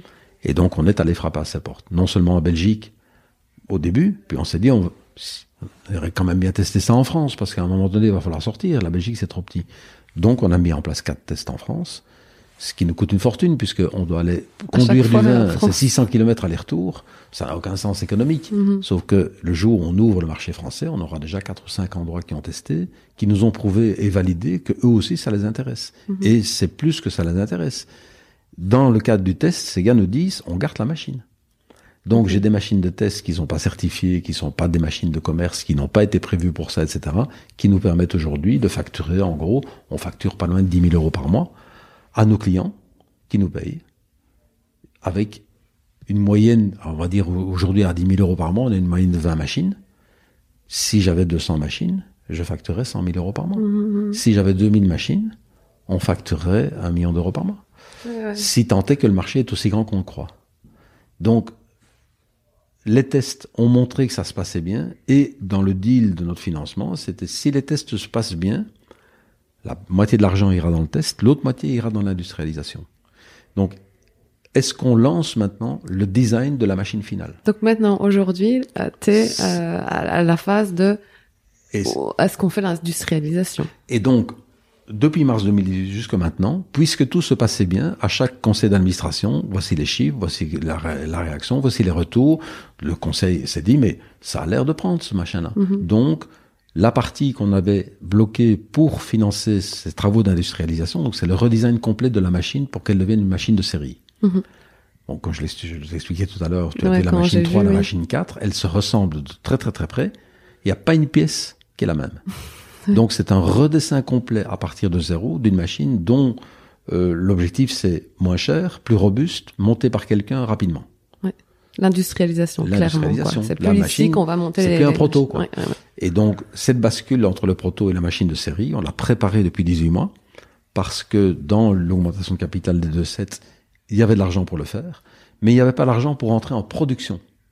La différence, c'est quoi? C'est que quand tu as dessiné ta machine, vas produire des moules, notamment pour certaines pièces onéreuses, quand tu les fais en quantité, pour lesquelles des techniques d'injection ou autres vont rendre la production à l'unité quand tu en fais 1000 beaucoup moins cher, mais tu dois payer le moule en amont. Tu dois payer le moule et en général les moules, on s'imagine pas le prix. Et les moules, on s'imagine pas. Et encore, on a fait des moules qui ont une durée de vie pour quelques quelques milliers de machines devant nous. Et le jour où il faut pas, euh, il faudrait envisager que c'est beaucoup plus que quelques milliers, mais on n'est pas encore là. Il faudrait des moules encore plus chers, mm, mm. mais ça ne sert à rien d'exposer trop d'argent. Donc, le financement des moules, c'est quelque chose que nous avons mis dans le calendrier du financement à partir de la décision d'entrer en production et en commercialisation. Donc maintenant ici, euh, tu as cette machine redesignée, tout est prêt. En fait, tu es prêt à ce que la enfin à ce qu'on à ce qu'on commande 5000 machines là. Là, tu es prêt. Alors, peut-être pas 5000 parce que euh, on aura peut-être encore quelques petites modifications à faire. Mhm. Donc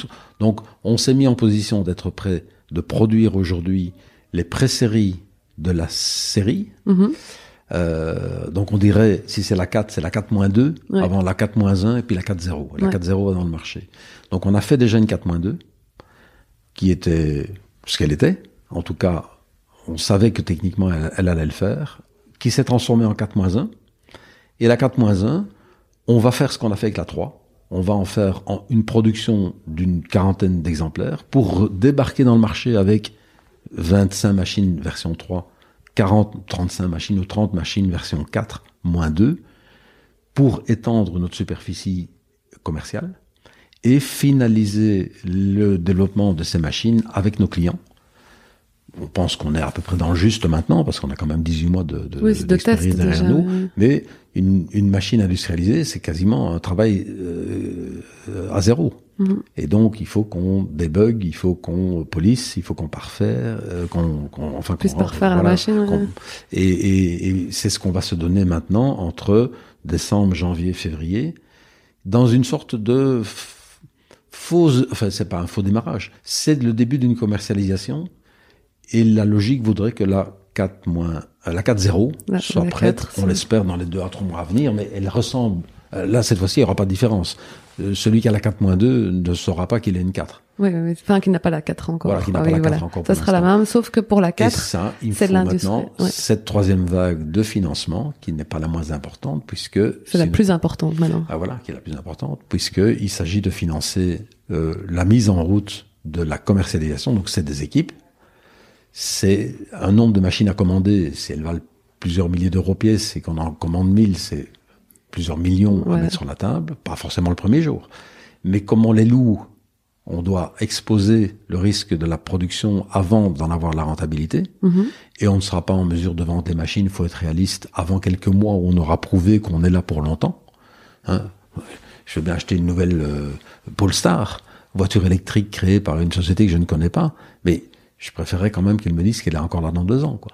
Mhm. Donc il y a un peu ce risque de la, de la, de la start-up. Et ce financement nécessite en même temps que si le volume de vin augmente, on va arrêter de travailler à la main comme on le fait aujourd'hui. Donc il va falloir s'équiper des outils qu'utilisent les producteurs de vin pour stocker et gérer leur vin, des cuves, des pompes, des tuyaux, des, des racks, euh, des machines qui remplissent et qui, fabriquent nos tubes et nos bagues et toutes les composantes. Et donc tout cet équipement-là doit monter en puissance en fonction du volume qui va se distribuer de plus en plus, puisque on n'aura pas 5000 machines d'un coup. Il faut encore les placer, il faut les vendre. Donc on va peut-être avoir un rythme de 20, 30, 40 machines par mois. Et peut-être qu'en chemin, on va rencontrer une société qui va nous dire, bah écoutez, moi je suis convaincu, j'ai 300 hôtels, je veux deux machines par hôtel, je vous commande 600 machines. Ouais, ouais. Ce jour-là, c'est un saut important. Encore plus grand. Parce Mais, que euh, donc maintenant, là, tu es en phase de chercher. euh, Enfin, en fait, tu as, tout calculé déjà, tu as fait tout Voilà. ton plan. le plan est là. Et, C'est la même histoire. c'est la même histoire le même besoin de financement. ouais. On est au milieu du guet. Mhm. On a encore besoin d'argent. C'est pas pour faire la même chose. Donc on Ouais, a eu ouais. besoin d'argent pour faire de la recherche et Puis du du proto, du test. Puis de l'argent pour faire du test et de l'industrialisation. Puis maintenant, on passe sur de l'argent pour faire de la production et de l'exploitation. Ouais, ouais, ouais. Et puisqu'on a des ambitions importantes, parce que quand je me promène dans les marchés à présenter nos technologies, des Japonais, c'est vrai, j'ai des mails, des Brésiliens, c'est vrai, on a des mails, des Portugais, c'est vrai, on a des mails, des Nord-Américains bientôt, on est au CES à Las Vegas dans peu de temps, Ah, vous y allez, oui. euh, dans, dans le parc Eureka, donc on est vraiment dans le, stand des innovations. On va rencontrer là des gens, puisque la conclusion des études de marché qu'on avait fait il y a trois ans maintenant, il y a deux ans et demi, c'était nord-américain. Ouais, ouais, ouais. Marché nord-américain. Américain. Nord, sud, est, ouest. Toi, personnellement, t'aimerais, parce que tous tes investisseurs pour le moment sont belges. Oui. Tu voudrais continuer en Belgique? Non, tu es ouvert. Enfin, finalement, qui vient euh, Je- je- je- non, enfin.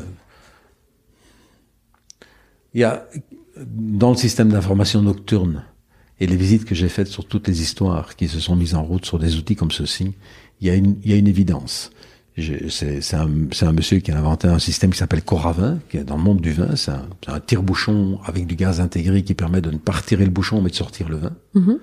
Donc lui, il garde, de, il garde une bouteille de cheval blanc, même si on prend euh, deux verres de vin, ce qui reste dans la bouteille peut encore rester bon pendant 30 ans. Donc c'est parfait, c'est fabuleux, c'est très très haut dans le marché, c'est des outils à 300, 300, 500, 1000 euros, des petits tire-bouchons, très bien. Et lui, il dit, il est français, le patron aujourd'hui, c'est un ancien de Nespresso, et il dit, heureusement ce projet est né aux États-Unis, parce que lever 10 millions de dollars, ce qu'on a fait en étape 2 sur le marché nord-américain, et puis 35 millions de dollars, ce qu'on a fait en étape 3, quand je regarde mes, mes, mes, mes innovateurs concurrents dans le métier du vin en Europe, ils ont de la peine à trouver 2 millions d'euros. Et ça, c'est le bottleneck dans lequel je me trouve, c'est que on a le sentiment que aujourd'hui, euh, le financement des projets industriels, alors qu'on ne cesse de dire que le tissu industriel wallon pose problème à terme, eh bien, nous sommes là, nous, aujourd'hui. Je, suis pas plus, euh, j'invective personne, je suis fâché avec personne, mais je m'interroge qu'on a franchi toutes ces étapes avec succès. Bien exécuté, tout est nickel. Tout est là. ouais. Vraiment, c'est un beau projet. Et chaque fois, et partout où on passe, et hier encore, on était euh, dans des soirées euh, importantes, d'un de nos plus gros clients qui fêtait ses 30 ans et il nous a demandé deux machines de plus. Et tout le monde était content. Et c'est qu'un client. Mais enfin, c'est quand même un client aussi. Mm, mm, mm. Et donc, comment se fait-il que la frilosité, c'est de nous dire, oui, mais vous cherchez à lever 8 millions d'euros pour payer beaucoup de machines, c'est quand même un risque énorme. Ouais. Deux ou trois projets autour de nous dans le monde du vin aux États-Unis ont levé entre 30 et 60 millions de dollars pour adresser leur technologie dans le monde entier. Je ne demande pas ça pour l'instant. Mhm. Mais si par contre on va aux États-Unis, on n'a pas encore fini d'augmenter notre capital. hein. Donc nous, on cherche aujourd'hui entre 6 et 8 millions, puisque entre-temps, fort heureusement, nos actionnaires nous permettent, parce qu'ils sont tellement euh, convaincus de ce qui se passe, ils nous permettent de... euh, Continuez maintenant. bah voilà, de continuer Oui. maintenant. Donc, donc notre objectif d'augmentation de, capital, est- il est moins important puisque on est en train de procéder à euh, du financement intelligent, en tout cas, qui permet au projet de continuer à vivre, jusqu'à trouver ce vrai financement. Et on va espérer que ça ne va pas être un rachat par un grand groupe qui va dire bravo d'avoir trouvé ça en Wallonie, bravo d'avoir réfléchi à la manière de le faire, bravo de m'avoir montré qu'il y avait un marché, je le rachète à tel prix, je prends tout, on part aux États-Unis, en France, au revoir et merci. Ça aurait été une opportunité avec, à ce stade, une difficulté de financement que je comprends bien. C'est beaucoup d'argent.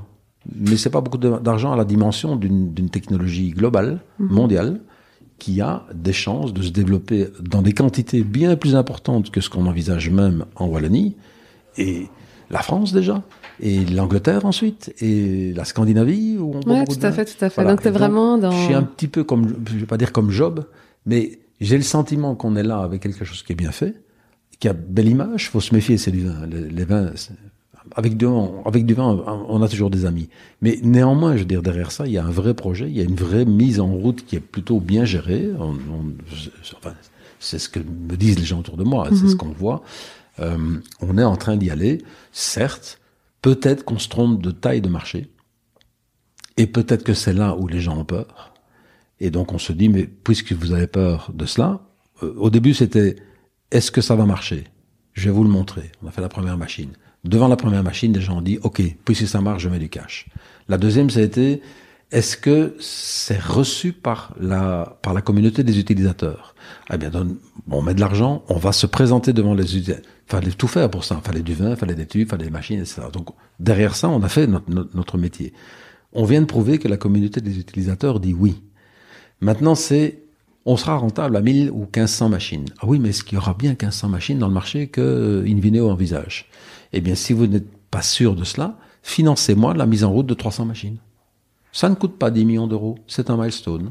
Et quand on aura placé 300 machines, vite ou moyennement vite, si vous avez le sentiment qu'il y a un vrai métier, Mhm. on sera basculé comme une société d'exploitation, les banquiers pourront peut-être faire- nous faire des emprunts, parce qu'ils auront compris qu'avec 300 machines, ils sont capables d'aller en mettre 1500. Ouais. Et si on a cinq demandes de partenaires nord-américains, euh, brésiliens, euh, japonais qui nous disent et quand est-ce que cette technologie est disponible, on aura encore besoin de plus d'outils logistiques dont on essaie de faire financer une partie pour l'instant par euh, un projet copilote à la DGO6 pour leur dire si ça marche autour de nous, je vous garantis que ça va marcher dans le monde entier. Les besoins à ce moment-là, ce sera quoi? Des remplisseuses, des machines à faire des bagues. Et donc on aura besoin de plus d'outils que ceux qu'on a, ceux, ceux qu'on développe aujourd'hui. C'est tout le mal qu'on peut se souhaiter. Ouais, c'est tout le mal, tout le mal que je peux te souhaiter en tout cas. Mais actuellement, du coup, donc t'es vraiment dans cette phase-là. Tu fais quoi? Tu prends euh, ton téléphone, tu tu demandes à, à Pierre de te mettre en contact avec Paul. euh, comment ça se passe? C'est comme ça? Et donc, la moitié de mon temps, aujourd'hui au moins, je la passe à essayer de convaincre le, des gens de financer cette, cette société. Ouais.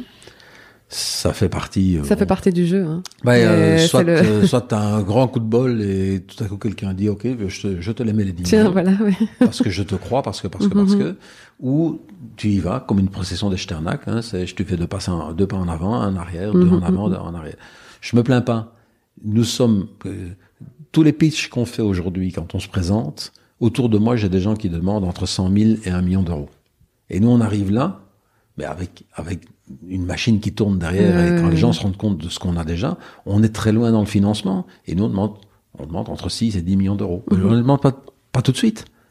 Ça peut être en trois tranches. La première pour prouver que le marché est là en, en quantité, Mhm. qu'on ne se- qu'on ne prend pas les pieds dans le tapis. Et puis après, bah, boostons. On appelle ça du scale-up, mais du scale-up dans l'industrie, c'est tout. Les machines, ouais, tout le vin, euh, les gens, euh, les outils. Mais le, le client final, lui, donc le restaurateur, le RECA, maintenant où tu as vraiment bien visé le B2B et que tu le vises plus en location, lui, finalement, il prend pas de risque là, parce qu'il se dit, bah, moi, je loue la machine, il n'y a pas de risque. Tu vois, le, le risque tu disais peut-être peur que ce soit une start-up, bon, pourquoi alors- il a- Lui, il a aucun risque, c'est loué, et puis... Alors, il a aucun risque parce que pour l'instant, on pourrait se dire, enfin, c'est un peu compliqué de se dire, je me marie avec une technique qui est mariée exclusivement avec un vendeur. On se marie pas avec les deux bras. Ouais. Même, même si, euh, quand on est marié, on est quand même marié les deux bras, a priori. mais, mais s'ils doivent payer la machine et en plus les vins, dans le métier du B2B, Ouais. Oreca, c'est, oui, mais si c'est votre machine, elle va vendre vos vins. Mhm. Donc nous, ce qu'on essaie de faire, mais je ne dis pas non plus que notre politique commerciale est inscrite dans le dur. Dès qu'on, quand on doit pousser une technologie nouvelle, il faut faire des efforts pour qu'elle s'installe. Quand le marché se retourne et dit mais moi la technologie j'aimerais bien l'avoir, on peut s'asseoir en disant tu veux ma machine, faut la payer, tu veux mes vins, tu les achètes. Mais aujourd'hui on n'est pas dans cette position-là. Donc le modèle va peut-être bouger. Le modèle va certainement évoluer. Nespresso, lorsqu'elle vend des machines professionnelles dans certains établissements, elle les vend, ça coûte 11 000 euros. Euh, Le gars, il a du cash, il n'a pas de cash. Par contre, il vend du café. Et donc, s'il dit, mais j'aimerais bien avoir votre machine, mais je peux pas la financer, que fait Nespresso? Bah, Il dit, écoutez, je peux vous la mettre en dépôt gratuit, mais puisque vous vendez 1000 capsules par mois, moi, la capsule, c'est pas 22 cents, ça va être 32 cents. 10 cents vont contribuer à ce que vous préfinanciez la machine, Moi, je veux bien jouer à ça, mais ça veut dire que Nespresso finance une machine qu'elle installe chez le client et récupère le coût de l'amortissement de la machine et de son service par un surplus de facturation sur le consommable. Ouais. Donc, il faut être à l'écoute. ouais. Celui qui voudra acheter la machine, on, je- on la leur vendra avec grand sourire. Donc, on n'est pas bloqué par rapport à ça. pas bloqué. Mais on n'est pas non plus euh, fermé à ce que nous dit le marché. Si on veut entrer un produit avec une méthodologie qui ne correspond pas à leurs attentes, on n'entrera pas. Et justement, ces, ces premières, ces, ces 20 machines, c'est une vingtaine de machines que tu as mis un peu partout. Euh, Qu'est-ce qui t'a peut-être surpris ou ce bon bah voilà tu découvres ce marché donc à quoi tu t'attendais qui s'est réalisé et à quoi tu ne t'attendais pas et qui t'a surpris peut-être dans, dans cette vente de vin? Ce qui m'a surpris, et je l'oublierai jamais, c'est notre plus gros client qui est venu nous visiter parce qu'il avait vu une image sur un petit fascicule dans une foire. Euh, c'est le, le, c'est le, le Sheraton à, à Bruxelles, c'est le thème. L'équipe est venue, nous a rendu visite et nous a dit on cherche quelque chose qui ressemble à ce que vous avez. On ne veut pas d'autres systèmes. On les a tous testés. Mais si ce que on- vous écrivez sur votre fascicule commercial est vrai, température, oxydation, refill, stock, euh, etc., etc., on est intéressé de l'utiliser. Donc, on a trouvé un testeur qui s'est présenté lui-même. Ça, c'est super, hein. Par un coup de bol qui était un, un document qui traînait euh, parce que parce que. hein. donc, Ouais. c'est on oublie euh, souvent ce genre de convergences qui font tomber certains dominos. Quand le mur s'approche, le mur tombe tout à coup. On se dit, mais qu'est-ce qui s'est passé? Ouais, Ça, ouais. c'était vraiment le cas. Et eux nous ont dit, on a besoin de deux choses. On a besoin, si vous travaillez avec nous, vous pouvez pas tomber en rupture de stock. Donc, on a besoin de volume, et nous avons du volume, et on va voir si votre technologie fonctionne. Donc, ce qui m'a surpris, c'est qu'ils viennent nous voir à un endroit où on montrait, c'était un atelier de fabrication de machines, devant des gens in vineo qui étaient à peine compétents dans le vin, parce que nous, les compétents du vin, on, on les a recrutés après. Il fallait que la technologie fonctionne. Ça sert à rien d'aller chercher euh, des chanteurs sur Spotify si la plateforme n'est pas prête. ok ouais. Donc, ça ne servait à rien d'avoir du vin tant que la- notre plateforme à nous n'était pas prête. Et donc, on était en courbe d'acquisition des compétences de vin. Donc, ils auraient pu dire, mais ils s'y connaissent pas en vin. On a des bons vins. On a travaillé avec eux pour qu'ils soient ceux qu'ils attendaient. Il se fait que ils sont dans le mille. Euh, et puis, la deuxième surprise, c'est que ça a marché. Et cette surprise-là, on la doit à l'équipe, c'est qu'à la qualité du travail de ces versions 3 qu'on assemblait nous-mêmes, alors qu'on pensait prendre un râteau toutes les 12 heures et ils vont nous appeler parce que c'est pas froid, parce que c'est pas bien servi, parce que, etc. Et nos prototypes étaient déjà très robustes. Ça, c'est la deuxième surprise, c'est qu'au début, les premières nuits, on ne dort pas en se disant, ils vont appeler à 23 heures, j'ai du vin sur le parquet. Mon client a pris un demi-litre de vin dans son verre. Et ça peut arriver, ça nous arrive encore. Hein. Donc, euh, ce qu'on appelle un bain de vin ou un bain de pied, c'est des choses qu'on essaie d'éviter. Et on a vécu avec ce stress, sauf que progressivement, on s'aperçoit que non, non, la machine, euh, telle qu'on l'a développée, on l'a débuguée, on l'a améliorée, et on continue à améliorer la 3. Et ils sont toujours partenaires à l'heure actuelle Et ils sont là depuis 15 mois, ils Ouais. nous commandent du vin euh, en disant Dé- dépêchez-vous, j'en ai besoin pour jeudi. donc on est dans on- donc ce projet nous a précédé sur le plan commercial. On était plus loin dans la tête de nos clients que nous étions nous-mêmes dans la tête de nos développeurs. Ouais. Et cette cette cette cette, cette attractivité euh, qui est remarquable hein, et qu'on entend encore maintenant quand on passe chez ces testeurs qui nous disent mais moi il n'est pas question que vous me retiriez. hein. Mhm. On a même une société qui vend pas assez de vin, donc euh, on a un vrai problème de rentabilité. Mais la fille nous dit, il n'est pas question, je garde cette machine, je veux rien d'autre. Et oui, c'est pas rentable. Eh bien, je vais m'engager à euh, vendre plus de vin. Je vais quasiment lui dire, bah, écoutez, buvez-en quatre, de plus que les six que vous vendez, pour Mhm. atteindre le seuil dans lequel vous entrerez chez nous. Donc, Et, voilà. et- et dans ces clients, donc c'est, tu te dis, c'est plus euh, des des chaînes justement d'hôtels euh, comme ça ou On a, finalement on euh, a trois segments. euh, le segment des, euh, on a des segments de type hôtel de chaîne, restaurant de chaîne, qui ont euh, l'intérêt chez nous que si ça se passe bien dans un, ça pourrait se passer bien dans tous. Oui. Donc les déclencheurs du volume de commandes sont importants pour nous sur le plan de la rassurance financière. C'est comme ça qu'on frappe plus à ces portes-là que de frapper chaque fois à des indépendants qui sont les mêmes clients, qui sont aussi bons, mais qui nécessitent un travail commercial plus important. Donc en gros, pour, pour être sûr qu'on entende bien ce qu'on fait, je préfère dire qu'on est chez Sheraton, Novotel, Grand Plaza, euh, etc., ça fera plus le financier que si je lui dis on est chez les Provençaux, euh, euh, la pizza machin, euh, le, etc., etc. Et pourtant, on y fait le même métier. Donc, Mm. on, on a dégagé, c'est le bénéfice du test, trois types de clients hôtel ou restaurant de chaîne, grand compte, négociation, mise en place de test. C'est long à négocier, la décision prend du temps. Mais si ça marche, il y a peut-être 20 Potentiel, machines, euh, plus 50 large, machines, ouais. 100 machines. Puis les indépendants, commerciaux, euh, bonjour, j'ai un truc pour vous. Euh, et il en fait 10, 15, 20 par mois. Et il a autant, là, il y a 47 000 établissements en Belgique, euh, il y a à Bruxelles 213 hôtels ou 230 hôtels, 4000 restaurants à, à Bruxelles. Il y a une équipe qui va faire les hôtels autour des aéroports. C'est des endroits où on boit beaucoup de verre et moins de bouteilles. Pour que ce soit rentable, il faut que la, il faut que Si- l'établissement vende combien? Non, si tout, si tout va bien, puisqu'il y a des établissements qui vendront moins et d'autres plus, donc plus on a des établissements qui en vendent plus, moins on aura besoin de machines. Mais quand je suis un état, imagine, je suis un établissement seul C'est je 20 prends- verres par jour. Il faut vendre 20 verres par Là, jour. 10 quoi. jours à midi, 10 jours le soir. Ouais. Euh, ça exclut un certain nombre. Et ça, mais, mais on marche là où il y a 60 verres. Hein. Donc, euh, parce qu'il y a là où il y a 60 verres, il y a peut-être deux machines ou trois machines. Donc, Mm. le multi-équipement est important. Le volume de vin vendu, le nombre de références que tu veux présenter à tes clients. Et c'est toujours le serveur, la serveuse qui va prendre le verre et qui va utiliser la machine ou c'est le client parfois qui peut l'utiliser? On a aussi des endroits où le client se sert directement, c'est les executive lounge, donc les VIP lounge et autres, où euh, soit tu entres dans une pièce parce que tu as le badge et la machine est disponible, soit tu entres dans une pièce où il n'y a pas de badge, mais il y a un badge sur la machine. Ok. Et là, on, on- puisque la technologie est embarquée sur le- le- les, les- les accès euh, RFID, on est en train de parler maintenant à des gens qui équipent des serrures de chambres dans des hôtels avec des cartes ARFID dont le code va permettre de dire que le, titre, le- le locataire de la chambre 29 a droit à, au, vin, de, au ouais. vin de la machine 2, Ouais. par opposition à la 1 où le vin est de moins bonne qualité, Club Metz. J'ai acheté le vin, le, le, le, le- j'ai acheté le droit de me servir du vin de Mhm, qualité et pas tout le monde. Mhm. Voilà. Et donc ça, c'est encore des choses à mettre en route qui vont nous permettre de d'apporter du vin là où le vendeur n'est pas disponible. Et ça, c'est les établissements de demain. J'entre dans une pièce où je peux me servir. Ouais, ça- Et le personnel n'est pas important. ouais, c'est, c'est- il y a beaucoup d'endroits où maintenant, effectivement, de le plus en client. plus. Je me sers d'une bière, je me sers d'un café, je me sers de Mhm. l'eau, je me sers de, du vin. Ouais. Ah, ouais, bouteille.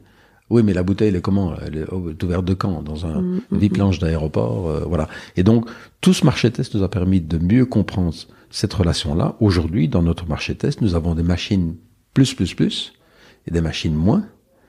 Et demain, nous déciderons d'aller vendre plus vite chez plus, plus, plus. Si on en Mhm. trouve beaucoup, on sera vite rentable, avec moins de machines que les 1500 qu'on envisage. Donc la moyenne actuelle, c'est de se dire, une machine doit vendre 20 verres de vin par jour en moyenne, pour un rendement location plus vente de vin de autant par an ou par mois. Et si j'en ai 1000 comme ça, ben, j'ai 1000 fois mon rendement moyen et donc je dépasse la somme de mes coûts, donc Mhm. je deviens rentable. Et ce qui est intéressant, c'est que c'est cher d'équiper le marché au départ, parce qu'on doit préfinancer les machines et nos outils. Mais quand la somme des machines qui est dans le marché a un rendement suffisant qu'elle peut me payer le financement des machines qui vont y aller, donc si je rentabilise ma machine à concurrence d'un tiers par an, puisque c'est un peu le modèle pour l'instant, Ouais. si j'ai quatre fois dans le marché le nombre de machines que j'espère installer l'année 5, la somme des locations de mes machines permet de non seulement financer les suivantes, mais en plus me donne de l'argent. Mhm. Donc j'ai un modèle où la machine est rentable et le vin est rentable.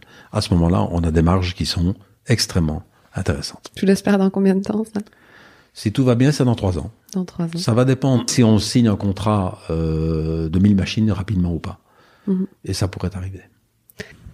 Donc oui, dans les clients, il y a peut-être juste un client que tu m'as, tu m'avais cité tantôt, c'était euh, le Sports Palace.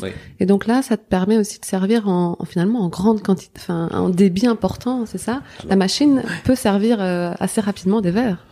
Oui, donc, donc dans, dans, le, dans le cahier de charge, l'idée c'est que tout le vin qui est dans la machine doit être à bonne température. Enfin, dans la machine, dans le tube. Euh, c'est que le vin ne circule pas dans la machine. Donc on a, un- on a un avantage hygiénique, c'est que la plupart des refroidisseurs font circuler le liquide dans un bain rafraîchissant avant de sortir de la pompe.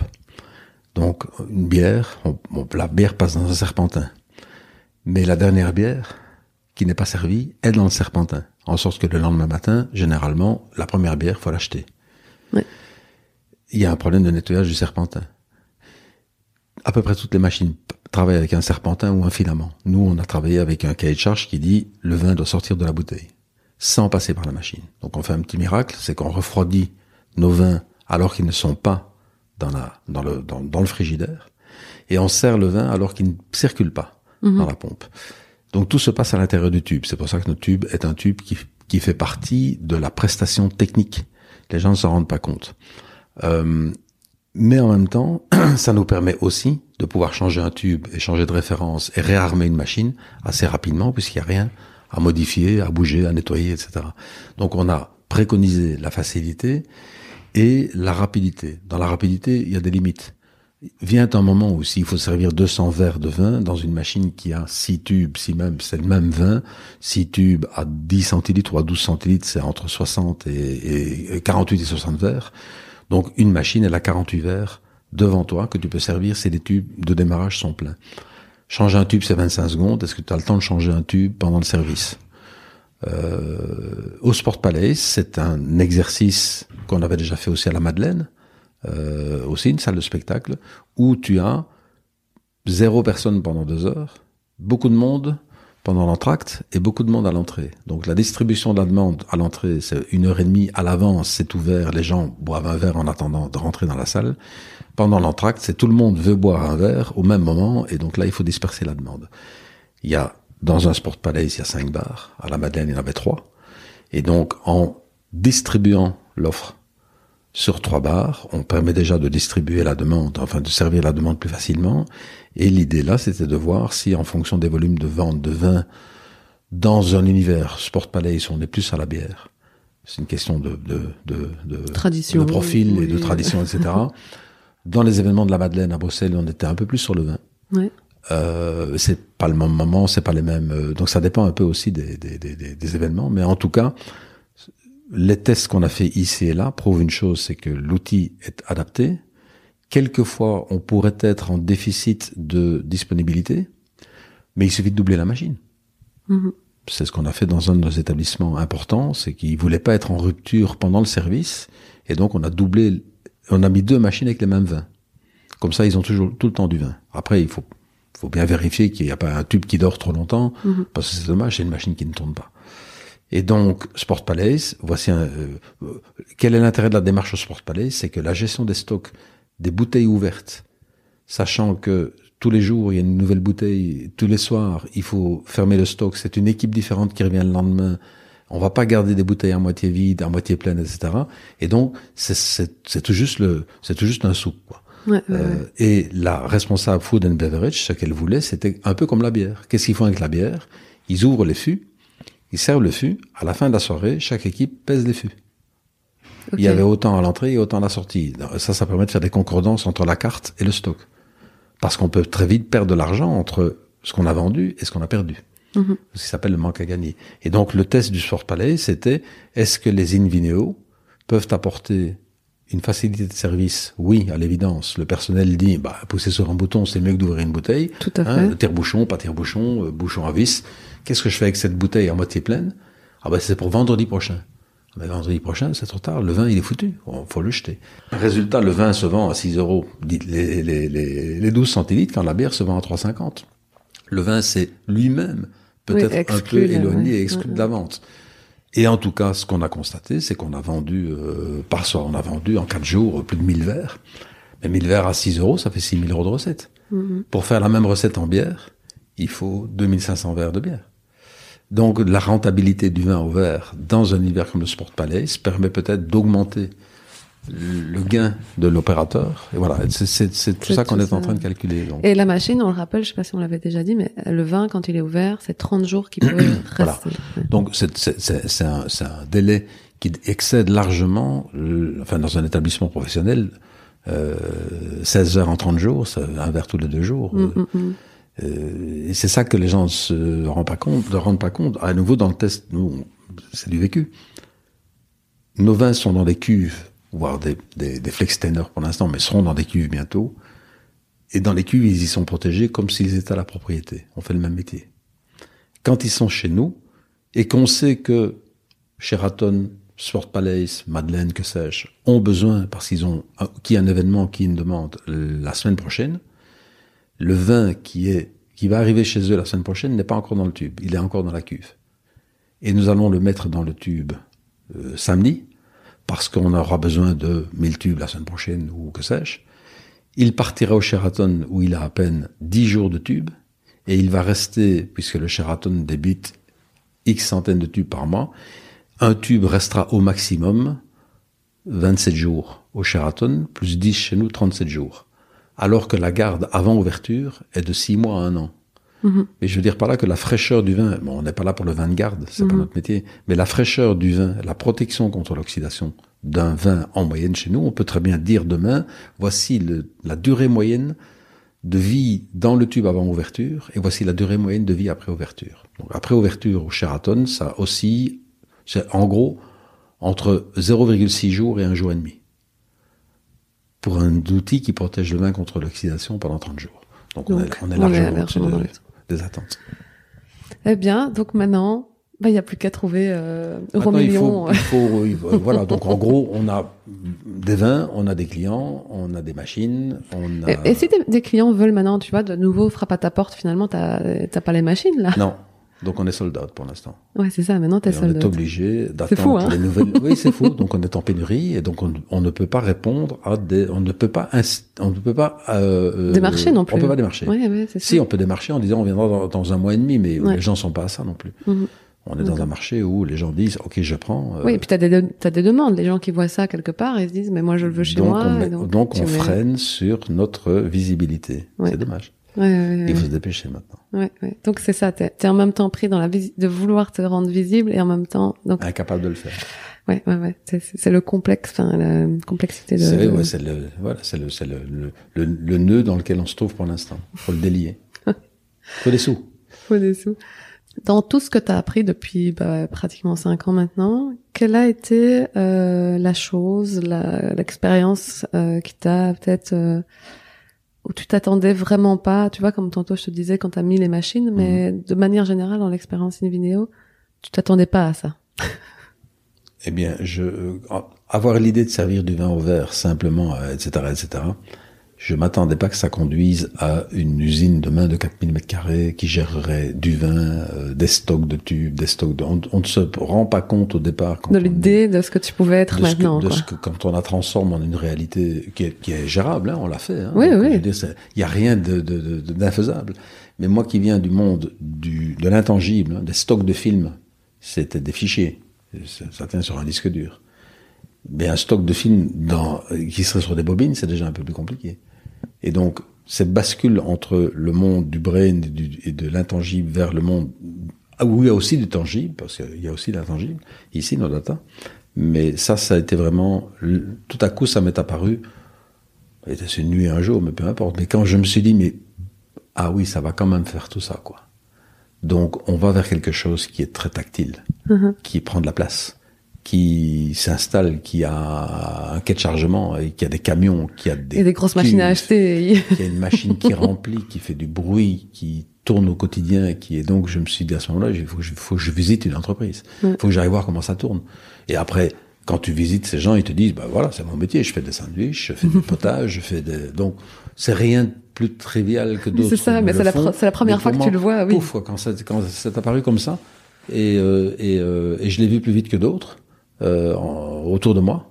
Et, et, puis, puis, voilà, ça y est, on est entré dedans. Donc en fait, on, on, on, le fait à vitesse réduite avec des petits outils. Et demain, l'automatisation va nous permettre de le faire aussi bien, voire mieux. Euh, mais entre les deux, à nouveau, il faut, il faut de l'argent. Euh, donc ça, c'était ça, c'était une, une, belle Comment surprise. l'expérience La, la, deuxième surprise, enfin la deuxième surprise, si, c'est euh, c'est fondamentalement une question d'équipe. Oui, parce que d'habitude, tu arrivais dans des structures où, tu devenais le boss. Mais ça existait. Tu, là, tu as recruté ton là, équipe. c'est euh, au début zéro personne, une personne, une et demie, deux, deux et demi, trois. Quel type de contrat Comment je te paye Avec quel argent Combien de temps Des gens qui doivent être motivés comme toi. Enfin, tout ça, Des gens qui doivent être motivés. Et j'ai la chance, mais ça fait partie peut-être aussi un peu du talent de chacun, mm-hmm. d'avoir une équipe qui est avec moi depuis le début du projet, qui est toujours là Ah ouais. Et c'est pourtant pas facile. Non, non, non. Euh, parce que ça demande, ça sollicite énormément. Plus que, d'autant plus que c'est, à nouveau, c'est encore un métier de week-end, quoi. C'est un métier où les clients travaillent le soir. Et où nous, on réalise la journée. Donc c'est un métier de tout le temps. Mais ils sont là. Donc il y a certainement quelque chose qui se passe dans Qui ce projet anime. qui fait que ça les Ouais. anime. C'est très très polyvalent parce que il y a du marketing, il y a du conditionnement, il y a du carton, il y a du papier, il y a du métal, il y a de l'électronique, il y a de la chimie, il y a de la. T'as une dedans. équipe vraiment multidisciplinaire ici. C'est une équipe très très polyvalente et, euh, et on est euh, seulement avec quasiment un expert par métier, c'est pas assez. Et, et on est en train de se dire dans six mois d'ici, enfin, il y a six mois d'ici, il y avait rien dans le hall que tu as visité. Mhm. On l'a mis en place, on l'a structuré, il fonctionne. Dans six mois, si tout va bien, ça sera encore autre chose. Et le nombre de personnes qui sera ici autour de nous, c'est que ceux qui étaient là au départ ne seront plus ceux qui font, ils seront ceux qui expliquent comment il faut faire. Et il va falloir faire grandir tout le monde en même temps. Et que tout fonctionne en même temps. Parce que sans tube, on n'y va pas. Sans carton des tubes, on n'y va pas. Sans coupelle au-dessus du... S'il manque une pièce euh, sur notre tube, on ne sait pas servir. Donc c'est pas que du vin. Voilà. Donc il faut... tout ça, euh, voilà. tout- Mais c'est en, même temps... Si les gens sont compétents, il n'y a aucun problème. Et dans cette aventure, alors ce qui te rend le plus fier, dont dont t'es vraiment épanoui, c'est d'avoir vu la machine la première fois tourner. C'est Ce qui me rassure en permanence quand on a des hauts et des bas dans la gestion d'un projet comme celui-là, c'est que je vais voir la machine, je la regarde. je veux pas dire que je me sers un verre, mais je le ferai volontiers. Mais quand je la vois, quand je la vois fonctionner, quand je, quand, quand, c'est très rassurant. C'est-à-dire, il y a ça quand même. hein. en on fait, a réussi à faire ça. en fait, quand t'es trop stressé, toi, tu, peux rester aussi près de ta machine et te servir de trois fois. Euh, si je, euh, mais même sans me servir, hein, c'est quand je pars en vacances, pour autant qu'on en ait pris euh, en- euh, et, et pas assez, mais quand je suis à distance, les fantômes de, du projet sont beaucoup plus perturbants que quand la machine, quand tu as une machine à côté de toi. Parce que quand on a cette machine à côté, on se dit, elle est là, elle fonctionne, c'est vrai qu'elle fonctionne. En cinq ans, avec en gros cinq personnes, on a réussi à faire ça. Et on s'est hissé à la hauteur des compétences, parce que notre machine, faut pas croire, elle, elle est aussi compétente que les plus récentes des machines de Nespresso dans leur métier. Nespresso, c'est chaud et pression. Nous, c'est froid et aussi pression. Mais on est au même niveau. Et on l'a fait à cinq personnes. Et on l'a fait en Wallonie. Ouais, et on ouais. l'a fait à partir de gens qui n'étaient pas faits pour se rencontrer et qui l'ont quand même fait. Donc, ça, sur Ça, le ça te plan rend de- fier, Sur, ça, ouais. ben, sur le plan de l'expérience humaine, c'est Ça, c'est absolument, génial. euh, et la- tous les gens qui voient ne se rendent pas compte de ce qu'on de ce qu'on a fait, de Mhm. ce que c'est que d'avoir fait ça. Euh, Et à quelqu'un qui voudrait se lancer un peu comme toi avec une idée euh, d'un un jour comme ça et qui ferait tout ce, ce parcours, toi maintenant qu'il a déjà depuis cinq ans ce parcours, tu lui dirais quoi? Il faut donc énormément, énormément de persévérance. Mhm. Euh, faut être contagieux, très contagieux, euh, et savoir savoir exprimer sa contagion, parce Ouais. que si les gens comprennent pas ce que tu Savoir euh, fais, il faut motiver les gens. motiver, motiver ton conseil d'administration, motiver les administrateurs, motiver les actionnaires, motiver les clients, motiver les équipes, motiver les fournisseurs, motiver les partenaires. Tu te rends, en fait, tu te dis, moi, je dois motiver tout le temps, tout le monde, Oui, constamment. mais, oui, Ouais. mais ça c'est euh, aujourd'hui comme hier. Oui, quand tu gérais les équipes, tu faisais déjà ça. Euh, Si tu sais euh, où tu vas, si tu as bien compris l'équation Mm. de, de, de la, de- du challenge, après si tu la présentes, si tu la communiques correctement, et je ne prétends pas être le meilleur des, des managers, mais en tout cas, euh, ça s'est jusque-là bien passé, ça continue à bien se passer, euh, et je continue à avoir la vision de le- là où Mm. je veux aller. Donc, tant qu'il n'y a pas de tant qu'il n'y a pas de, de flottement sur cette partie-là, si les gens savent où tu veux aller, comment tu vas le faire, ils sont capables de te suivre. Si euh, ce soir tu pouvais euh, dîner avec une personne, peu importe qui, mais qui t'aiderait au niveau professionnel, bon, peut-être le- l'homme le plus riche de je sais pas où, mais, mais au-delà de ça, avec qui tu voudrais euh, échanger, dîner ce soir?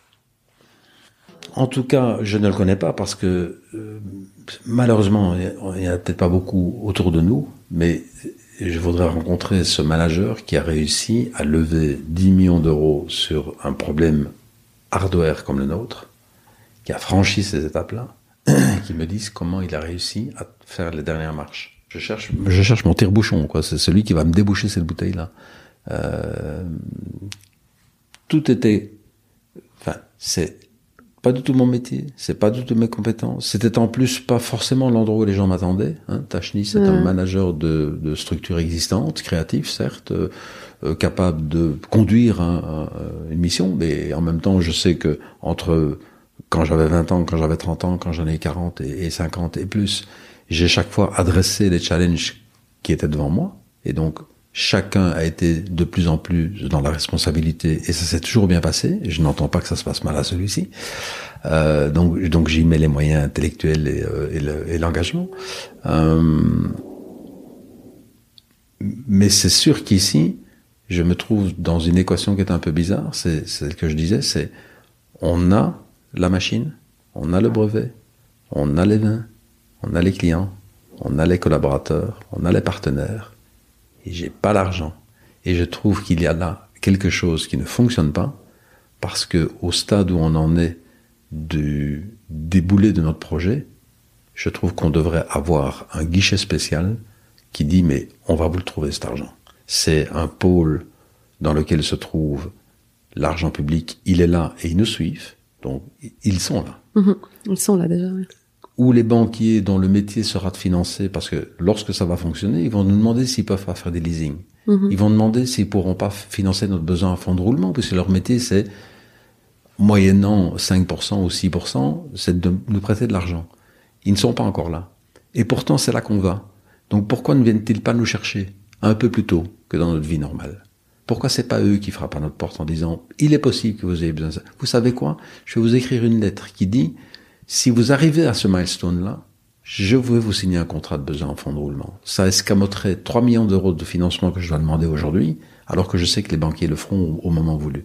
Et donc, l'amorçage qui permet de lancer l'industrialisation, il n'y a pas un pool, et, après il y a les investisseurs euh, privés, et dans les investisseurs privés, notre malheur à nous, c'est que nous sommes trop grands aujourd'hui pour des investisseurs qui ont de l'argent en poche, hein, on va, je vais les appeler les business angels. Mhm. on, commence à déplacer beaucoup d'argent. Et on est trop petit pour les structures qui disent, mais attends, un produit comme ça, je vais te le mondialiser, on va mettre 100 millions, euh, non, on va mettre 20 millions sur la table mhm. pour lui permettre, puisqu'il fait déjà, il est déjà rentable, ça n'est plus maintenant qu'une question de booster la capacité. Eh bien, nous, la rentabilité, on a encore un peu de temps pour y arriver, d'autant plus que chaque fois qu'on achète une machine, on, on investit notre rentabilité dans une nouvelle machine. Il va quand même pas s'arrêter à, à, commander des machines pour montrer qu'on est rentable, ce serait ridicule. Et donc, on a cette, cette sorte de, de, de, de, de cercle à faire rentrer dans un carré. Et pourtant, c'est bien là qu'on va. Et chaque fois qu'on rencontre ces gens-là, ils disent oui, mais c'est bien là que je vous attends. et ben alors pourquoi vous venez pas quoi?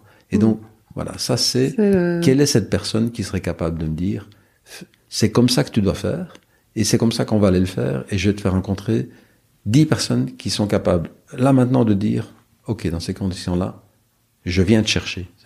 J'utilise pour l'instant l'image, c'est un bambin qui est au milieu de l'escalier, celui qui lui a appris à monter les escaliers est en dessous six marches plus bas, et celui qui attend qu'il vienne faire les six volets supérieurs est au-dessus du palier. Le premier ne sait plus pousser, et le deuxième ne veut pas descendre. Mhm. Et nous, on est au milieu. Et j'attends soit d'être aidé par ceux qui viennent nous tirer pour monter à cet étage-là, et ceux du bas, voilà. Et donc on est au milieu de quelque chose, et c'est juste un endroit qui est très, très difficile à naviguer. Bah écoute, je suis sûre qu'en 2020, tu auras une super nouvelle qui va arriver, je le sens. Je sens J'espère bien. 2020 sera l'année encore plus fantastique pour une vidéo. En tout cas, moi, je, je suis épatée par euh, par déjà tout ce que j'ai vu aujourd'hui. Et c'est vrai que d'extérieur même si je vous connaissais même si vous avez reçu le prix d'innovation je n'ai jamais venu chez vous. Mhm. et j'ai vu et quand on voit t'as pour faire tout ce que tu veux mais quand on voit ou quand on teste ta machine hein, euh, on s'en rend compte beaucoup plus. Et donc euh, voilà je suis sûre que ça va ça va tomber mais encore un petit peu encore un petit peu d'effort et, et, ça viendra. On est là pour ça en tout cas et, et, je serais ravie de voir euh, l'évolution quand la machine 4 euh, sera euh, aux États-Unis. Et qu'elle commencera à bouger aux États-Unis, au Japon, que ça. Partout. voilà. Tout à fait. Ça serait. On aura atteint un beau. Dernière petite question. Est-ce que tu bois plus de vin maintenant qu'avant? Eh bien, j'en bois moins. Ah, t'en bois moins. ok. Oui, parce que j'ai appris une chose avec, avec notre machine, c'est que elle permet de régler les quantités. Et c'est vrai quand on a soif, et c'est vrai qu'on a moins soif il y a ce que j'appelle le syndrome de la dernière bouteille entre copains, c'est qu'une personne à table a envie d'un verre de vin et les quatre autres pas forcément. Mais parce qu'il a envie d'un verre de vin, celui qui en a envie, il ouvre la bouteille, hmm. et les autres boivent. Eh bien, nous, on se rend compte qu'avec cette machine, c'est très amusant, avec mon épouse, on s'est testé avec la, v, avec la V3 pendant deux mois. Hmm. Évidemment, il y a un hype au début, faut faire attention, on, on essaye. Mais on est devenu des consommateurs, quand on prenait du vin, de 7,6 verres par soirée, de 6 centilitres. Donc, qu'est-ce qu'on a appris à faire avec la machine? C'est de diminuer les quantités au profit de la température et de ne boire que ce qu'on a envie de boire. Et dans ce cas-là, ça fait qu'on buvait ou on boit chacun en moyenne 40, en tout 42 centilitres de vin blanc et rouge par soirée. C'est tout juste pas une bouteille, ça montre bien que la bouteille n'est pas le bon format. Et quand c'est deux vins en plus, euh, donc qu'est-ce que c'est que 42 centilitres? C'est trois verres de 15. Mm-hmm. C'est quand même pas énorme. Et ça, c'est une soirée avec beaucoup de plaisir. Donc on est des consommateurs de 42 centilitres, 21 chacun, ou à peu près. Après, je sais qui boit quoi. euh, voilà. Et donc finalement, on boit moins. Et j'ai fait de, beaucoup de soirées en famille. Et je sais qu'on a une famille euh, festive qui aime ça. Et bien depuis qu'on utilise une vidéo, parce qu'il n'est pas question d'utiliser autre chose pendant, dans nos soirées de famille, eh bien on boit moins de vin qu'avant. Et on n'en jette plus du tout. Or, bah en fin de repas, il y a toujours le dernier verre qui traîne dans un ouais, toujours, toujours. Ça, c'est vrai. Ça, celui qui les jette se dit, mais il y a quand même une, bouteille ici que je récupère, que j'ai acheté 16 euros, et mes copains n'ont pas bu parce que j'ai servi de trop. nous, déjà, cette bouteille-là, on l'a sauvée. Donc, le gaspillage à la maison, c'est vrai aussi. Ouais, Plus l'oxydation. Hein, donc, euh. Eh bien, on se revoit dans quelques... Oui, avec plaisir. Avec... Merci beaucoup pour le temps que tu m'as accordé. Bravo et merci. Vous avez écouté cette interview en entier. Si vous l'avez aimé, n'hésitez pas à la partager autour de vous. Et si vous aimez ce podcast, euh, merci de le noter 5 étoiles. Ça nous aidera à le diffuser plus largement.